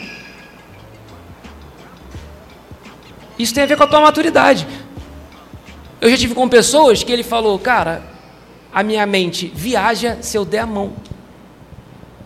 Então, brother, é melhor entrar no reino de Deus sem a mão do que você pecar na sua mente. Então, assim, é, uma, é um nível de maturidade teu com Deus, do teu relacionamento com Deus. Não é o que ninguém está falando para você fazer. Só que o compromisso, infelizmente, ele virou um sinônimo de não beijar na boca. E aí entraram vários estudos científicos sobre o beijo na boca e tal, e que é verdade mesmo, quando você está beijando na boca, o teu corpo está se preparando para um ato sexual, isso é fato. Todo mundo aí que já beijou na boca sabe disso, tanto homem como mulher. Então, para evitar, e é algo que quando você está nesse tempo de compromisso que é antes do casamento, é algo que você nunca vai poder consumar. Você está entendendo? Então você abre mão, você evita. Por quê? Porque eu não quero pecar contra meu irmão, eu não quero pecar contra Deus. Agora, uma decisão sua. É algo sua com a pessoa que você está fazendo o compromisso. Ninguém vai chegar para você e falar assim: isso é pecado, não faça isso. Você está beijando na boca, sai da igreja, você está excomungado, você não pode estar na ceia. Você... Nada, nada, nada. Isso é, isso é maluquice. Você está entendendo? Então, qual o princípio de compromisso? Santidade. O que ofende a santidade ao Senhor? Isso você deve evitar. Você está entendendo? Então, cara, se eu, não, se eu abraçar a pessoa que eu estou ali no compromisso, pô, eu já vi essa pessoa nua e eu pequei na minha mente, brother, não abraça. Se eu passo na frente da banca de jornal, eu olho a revista, revista de mulher pelada, não é isso? e aquilo, brother, não passa. E, não, e aí, vamos lá, aqui parênteses, né? Eu não estou falando que, ah, não, então eu consigo passar na banca olhando tudo e ficar tranquilo. Então eu posso. Não. Não, você não pode, em momento nenhum. Mas estou falando que teve. Eu conheço pessoas que decidiram a não passar mais do lado de bancas de jornal. Tamanho compromisso dele do Senhor de não querer ofender o Senhor. Então o que, que ele fez? Ele estava andando na calçada. Ele via que tinha uma parada, ele atravessava a calçada e ia pela outra. Beleza, cara, foi uma ferramenta de controle que ele conseguiu colocar sobre ele, porque se ele passasse daquele lado, aquilo ia tentar muito ele, ele, ele ia vacilar, ele ia errar. Então ele tirou. Então você tem que saber o que você precisa tirar. Agora, enquanto você é criança, para Maia eu falo assim, não e ponto final. Por quê? Porque não. Porque você é criança ainda. Você não sabe. É para você é suficiente o não hoje. E aí, é, para algumas pessoas, pela sua meninice, você fala assim, cara, não beija na boca. Por quê? Por que não? Porque você é tão menino, você é tão imaturo, que isso vai te distanciar de Deus. Isso vai te, você vai atravessar o sinal, você vai acumular pecado em cima de pecado, e você vai ver tua vida se perder. Então não. Ah, Renan, mas se eu quiser, vai, é você, uai. É você com Deus, não tem. Ninguém vai te dizer não. Ah, mas se eu, se eu, se eu isso, aquilo, não, cara, você faz parte do corpo, a gente está aqui junto, eu vou estar disposto a te ajudar. Eu sei que você vai, por causa, pela sua decisão, você vai enfrentar vários problemas, eu já sei disso. E eu vou estar disposto a te ajudar. Mas é uma decisão tua, de percorrer um caminho talvez mais difícil. Ok, mas o que a gente ensina? Aí, pô, não, mas o que o Ministério Terra Fértil ensina? O Ministério Terra Fértil ensina a palavra ensina a Bíblia, ensina os princípios do Senhor, ensina a santidade. O que eu devo fazer? Eu devo me adequar à palavra, eu devo adequar aos princípios do Senhor e eu devo viver em santidade. Como eu traduzo isso na minha vida? Aí, meu amigo, não dá. Não sei, você no teu trabalho, você vai saber se você tem que conversar com aquela secretária ou não, se a menina tem que falar com aquele menino ou não, se é para tu pegar aquela condução ou não, se é você entrar naquele horário ou não. Eu não sei, você sabe o que te ofende. Ou o que ofende ao Senhor, na verdade. E você vai criar os seus mecanismos de controle. A e... ferramenta, né? Compromisso é uma, é uma ferramenta, Exatamente. é algo que te ajuda a chegar ali. Se, acha, é, se você acha que isso é para você, recorre a essa ferramenta. Exatamente. É, assim, eu posso indicar. É, Renan, o que, que você indica? Eu indico, eu não vou falar, eu indico que você faça o compromisso. Eu indico que você amadureça em Deus e busque a santidade. Amém. E aí você vai confrontar isso com aspectos práticos da tua vida. Eu posso, olha só, eu posso pedir, eu posso pegar dinheiro emprestado? Pode. Posso, mas de repente você não pode. Tem gente aqui que pode, tem gente que não pode. Sabe por quê? Porque tem gente que vai ficar devendo seu irmão. Você tem um pecado. Então você tem que ficar longe de dinheiro. Na verdade, o melhor conselho seria: ninguém pede dinheiro emprestado para ninguém. Ninguém pede para ninguém. Mas, beleza. Também cada um sabe o que quer. Então, você está entendendo? Eu estou falando de outra coisa. Eu posso jogar bola? Pode. Mas, cara, você sabe, se você tem um nível de estresse de ira maluco, você não pode jogar bola, porque senão você peca jogando bola. Então você não joga bola, você abre mão de jogar bola. Porque Deus é superior ao prazer de jogar bola. Você está entendendo? Então é isso para qualquer questão da sua vida, inclusive. E para finalizar, aí tem gente que acha, não, para fechar. Para fechar, calma aí. Assim, posso te fazer um pedido? Vai. Volta a usar o para fechar, por favor. É, é. Isso. Pra Era para ser um bate-bola, né? Pra mas concluir, não, isso não tá legal. Não, mas então, para é, fechar, então. É, é. Tem gente que acha que o compromisso é uma garantia de um casamento. Não é. Tem gente que acha que não viver um compromisso é uma garantia de um casamento do inferno. Não, não é. Você está errado nas duas questões. O compromisso não te garante nada, o não compromisso não te garante nada. O que te garante alguma coisa é uma vida com Deus. Aleluia. Amém. Ponto. Ah, eu fiz compromisso a minha vida toda e agora meu casamento está um inferno. É, cara, você nunca deixou de ser quem você era. Eita. Aleluia. A diferença é que antes você pegou um livro de 10 regras e você decidiu obedecer, mas a raiz do teu coração nunca mudou. Por quê? Você ficou focado na ferramenta e não na fonte. Teu coração estava ali em não fazer, não fazer, não fazer. Sabe por que a lei foi, foi, foi, foi compartilhada para o povo? Não foi exatamente para eles fazerem o certo, mas foi para revelar o pecado. Quem está entendendo o que eu estou falando? Deus deu a lei sabendo que eles eram incapazes de cumprir. Mas como não tinha lei, não tinha referência do que é certo e que é errado. Aí Deus dá a lei e fala assim: tá aqui, agora vocês estão fazendo tudo errado, tá aí o pecado. O compromisso ele veio para revelar o pecado de muitas pessoas, de muitos casais. Agora, como eu falei, para qualquer pecado existe um caminho de arrependimento, de restauração, e você pode ter o relacionamento que você decidir ter com Deus e ter um casamento frutífero, próspero, com vida de Deus, sem problema nenhum. Então não existe bala de prata, solução definitiva. A nossa, a nossa esperança é qual? É Cristo. Aleluia. Nossa esperança é Ele. Se não for Cristo. Ele, amigo, a gente não dá para nada. Com cartilha de compromisso, sem cartilha de compromisso, meu amigo, se Cristo não tiver, esquece. Isso, quando eu estou longe, esquece. esquece. Eita, aleluia. Era para ser um bate-bola, né? Mas não... É, não. Eu tô sendo incapaz de fazer um bate-bola. Não, assim, eu acho que já, a gente já viu, estourou. Mas tu viu nosso... o tamanho do tempo da pergunta do Hugo é, também? Não, eu Hugo, só... eu tento, Hugo, eu tento, mas o Hugo. Tem que pegar. Tem água ali, tem água vai, ali atrás. Você rápido, vai, então vai. É, a pergunta é: quais ambições Pô, aí, aí não tem aí, como. Aí. da sua vida fora Faz do a pergunta ministério? fácil. É, não, mas a pergunta é simples aí. Fora do ministério. E assim, a gente já estourou o tempo, né? Mas vamos só. Eita. Pô, fechou em tempo recorde. A gente tem duas para fechar, Renan. Vamos, vamos lá. Duas? É, é, então escolhe bem, essa? Não, tem duas. Tem... Mas vai ser essa, uma das duas, ou vai ser mais outra? uma, essa mais uma. Essa mais uma? É, então faz de novo, vai. Quais ambições da sua vida fora do ministério? Então, a pergunta, eu, eu vou voltar para a raiz. A raiz da pergunta dessa pessoa. não tem como. Não, é porque a pessoa quer conhecer. Eu, eu entendo assim que a Então pessoa, vai, vai. É, eu entendo a pessoa de, de, tipo assim, querer conhecer o apóstolo Renan fora da igreja. Então, quais são as ambições assim, Então, com relação ao seu não, trabalho? faz com sentido. relação- A minha- eu, eu vou basear, vou colocar uma introdução aqui para basear minha resposta. A pergunta ela tem uma, uma, uma, uma raiz, uma inspiração de que a gente vive uma vida de dualidade. É, eu não Onde- gostei da pergunta, mas Onde existe uma vida dentro da igreja e uma vida fora da igreja. Não, existe um Renan, existe um indivíduo. amém.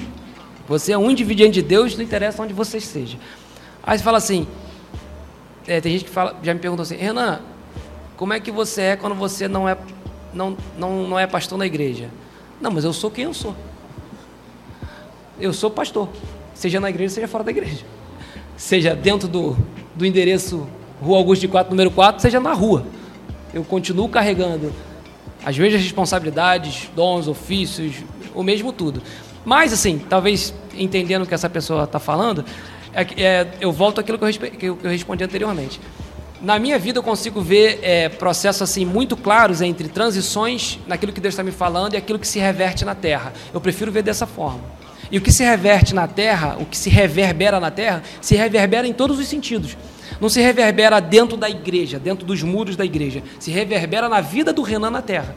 Então as transições que aconteceram comigo dentro do corpo de Cristo aconteceram comigo também dentro do meu trabalho. Então, por exemplo, eu, eu mudei de função dentro do meu trabalho quando alguma transição aconteceu comigo. Ou seja, é uma transição que me atinge por completo. É uma transição que me atinge na minha vida com Deus e na minha vida, sei lá. Sei lá, qual outra vida é essa? Não sei que outra vida é essa. Mas minha vida não acontece, tá entendendo? O negócio acontece aqui não acontece ali.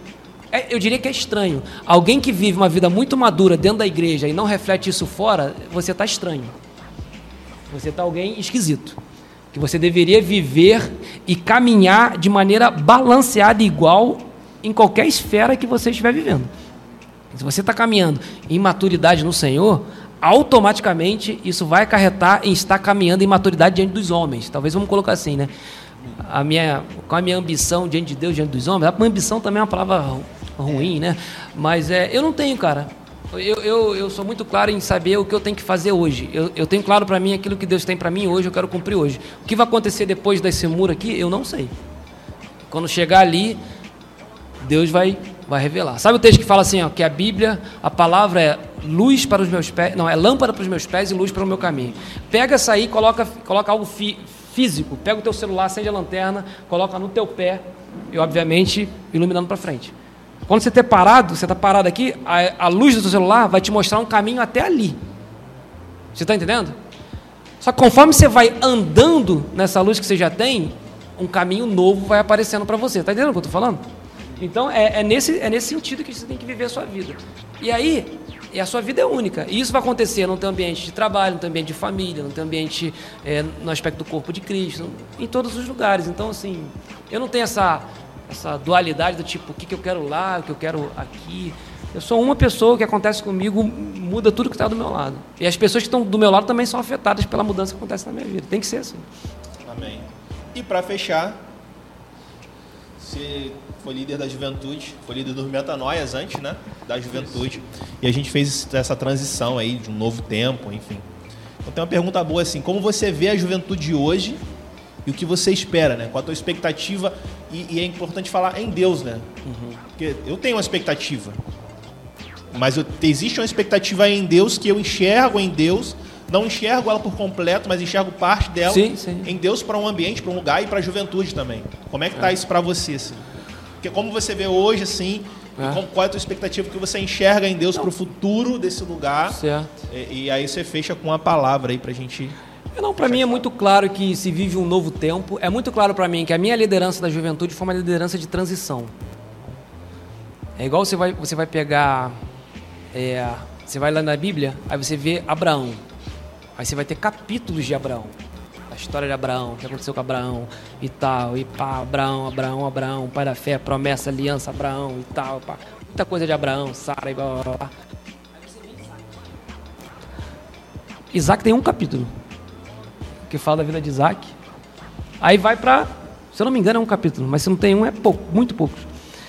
E aí vai para, vai seguindo a história. Eu vejo a minha liderança da juventude como Isaac, como alguém que faz uma ligação, foi uma travessia entre um tempo que ficou para trás e um novo tempo que, que começa hoje. Por exemplo, isso aqui é reflexo de um novo tempo. Isso, isso aqui que a gente está vivendo aqui agora. Reflexo de novas ideias, de novas pessoas que Deus está levantando, de uma cabeça mais arejada, de alguém que Deus está tá, tá levantando, não só de alguém, mas de um grupo de pessoas que Deus está levantando com uma, com uma fala, com uma, uma modo, com uma maneira específica para esse tempo, coisa que eu nunca imaginei, nunca passou pela minha cabeça fazer algo parecido com isso aqui.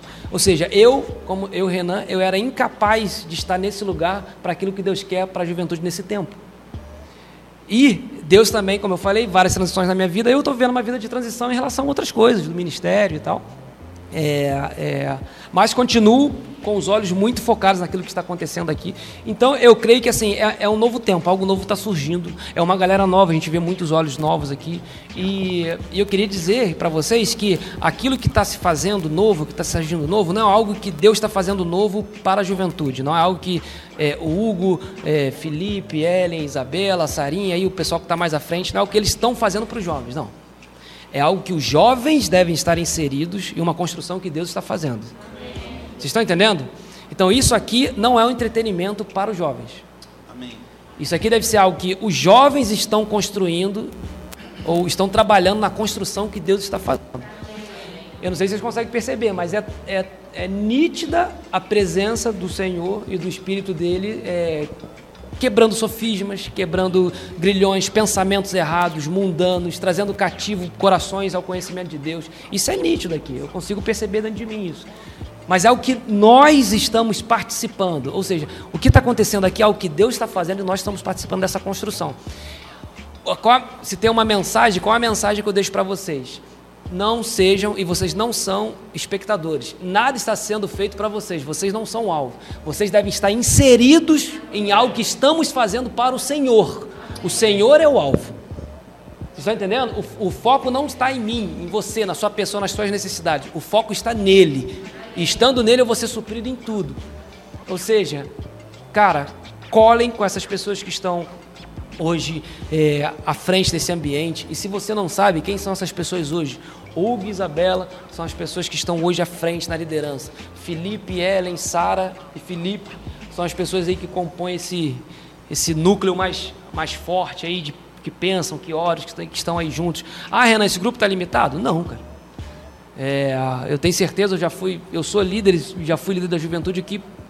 Mais alguém quer são pessoas predispostas, proativas, que querem estar ali, que estão construindo juntos, que saem de uma posição de o que, que vai ter para mim hoje para uma posição de, cara, o que, que Deus está fazendo? Eu quero estar tá inserido nisso. Eu quero estar tá com a minha mão nisso. Eu quero estar tá contribuindo para isso. Eu não quero ser um peso, um, um, peso morto, Estou trabalhando em algo que, que Deus não está. Você está entendendo? Então você tem que sair dessa posição de assistir para uma posição de impactar, fazer e tal. Então isso aqui é só uma, uma mostra assim, desse novo tempo que eu vejo, da capacidade que, que Deus está dando para vocês, sabe, de liderar isso. É, é, e o nosso caminho é um caminho de, de amadurecer. Os, os, cinco ofícios, e um dos temas é falar sobre os ofícios aqui, né? Eles foram inseridos, você vai lá ler em Efésios 4. Para que, que os, o, qual o objetivo dos cinco ofícios? É trazer maturidade no corpo de Cristo. É fazer com que os santos encontrem o seu lugar nessa construção que Deus está fazendo. É te colocar como alguém ativo. Qual é o meu papel aqui hoje? Te tirar de um lugar que você está sentado apenas numa cadeira ouvindo, para te colocar em um lugar onde você está participando de algo que Deus está fazendo. Você está entendendo? Então, é, o papel dos ofícios é isso. E vai chegar um momento que a gente vai atingir a maturidade de Cristo, a estatura perfeita, onde os ofícios não vão ser mais necessários. A Bíblia diz que os ofícios vão sumir. Porque não vai ser mais necessário. Porque já se chegou à estatura de Cristo, já se chegou aquilo que é perfeito. Jesus, aquele que é o exemplo de apóstolo, de profeta, de evangelista, de pastor, de mestre. Ele é tudo em todos, ele opera tudo em todos, você está entendendo? Mas até lá, até lá, até que a gente atinja esse lugar, Deus trouxe os ofícios para colaborarem naquilo que ele está fazendo e, e, trazer essa maturidade. Então é isso que eu vejo. Eu espero que jovens maduros que vão impactar a sua geração, jovens que vão lutar contra o Deus dessa era, jovens que vão se impactar e vão ser luz onde eles estão, que vão ter uma mente que não vão se deixar ser bombardeados impactados e, e afetados pela pregação desse mundo. Então, é, é, é, esse é um lugar de construir em nós e em vocês uma uma. Como é, qual é a palavra que a gente fala quando. Uma imunidade. Beleza? A gente viveu um tempo aí sobre o vírus aí. Ninguém tinha imunidade para nada. Ou seja, o vírus pegou todo mundo. Mas o que Deus quer criar em nós é uma imunidade contra esse mundo. Amém. E não apenas de não ser afetado, mas de os nossos anticorpos também passarem para outras pessoas, que vão deixar de ser afetadas também. Você está entendendo? Então é, é isso. Agora, sai desse lugar de assistir, cara. Amém. Amém, Isadora. Sai desse lugar. Beleza? Vem. Você já você sabe. Então, cara, fa faz o que tem que fazer. Se submete, vem aí, esteja no lugar que você sabe que você tem que estar. Você está rodeando assim, ó. Já tem um tempo que está rodeando. Cara, para de rodear e, e traça a reta que você tem que traçar. Beleza? Se eu puder te ajudar a colaborar com isso, eu vou fazer. Mas tem as pessoas que estão aqui, pessoas que você já conhece, também podem te ajudar nisso. Mas eu creio que é mais uma atitude sua do que qualquer conselho de alguém. Entendeu? Estou falando isso porque eu te amo, não é para te expor, nada disso. E você sabe disso. Beleza? Então é, é isso. Aleluia. Glória a Deus. Então vamos orar? Então vamos orar para terminar? Já está linkando para a semana que vem essa, é, essa Aleluia. Palavra, o próximo. Amém semana que vem. Amém? Posso orar então? Senhor, muito obrigado, Deus, por cada palavra, Deus, por cada momento aqui, Deus, por tudo que foi falado, que encontre uma terra boa, Deus, que frutifique em nossos corações, Deus, e que comece a gerar atitudes, Deus, práticas, Senhor, coisa diferente, um posicionamento que nos venha nos movimentar, Senhor. Que nós saímos aqui dessa manhã prontos para trabalhar, para servir, para se expor, Senhor, a Ti, a dizer mais sim do que não, Deus. É isso que eu te agradeço nessa manhã, em nome de Jesus. Amém e amém.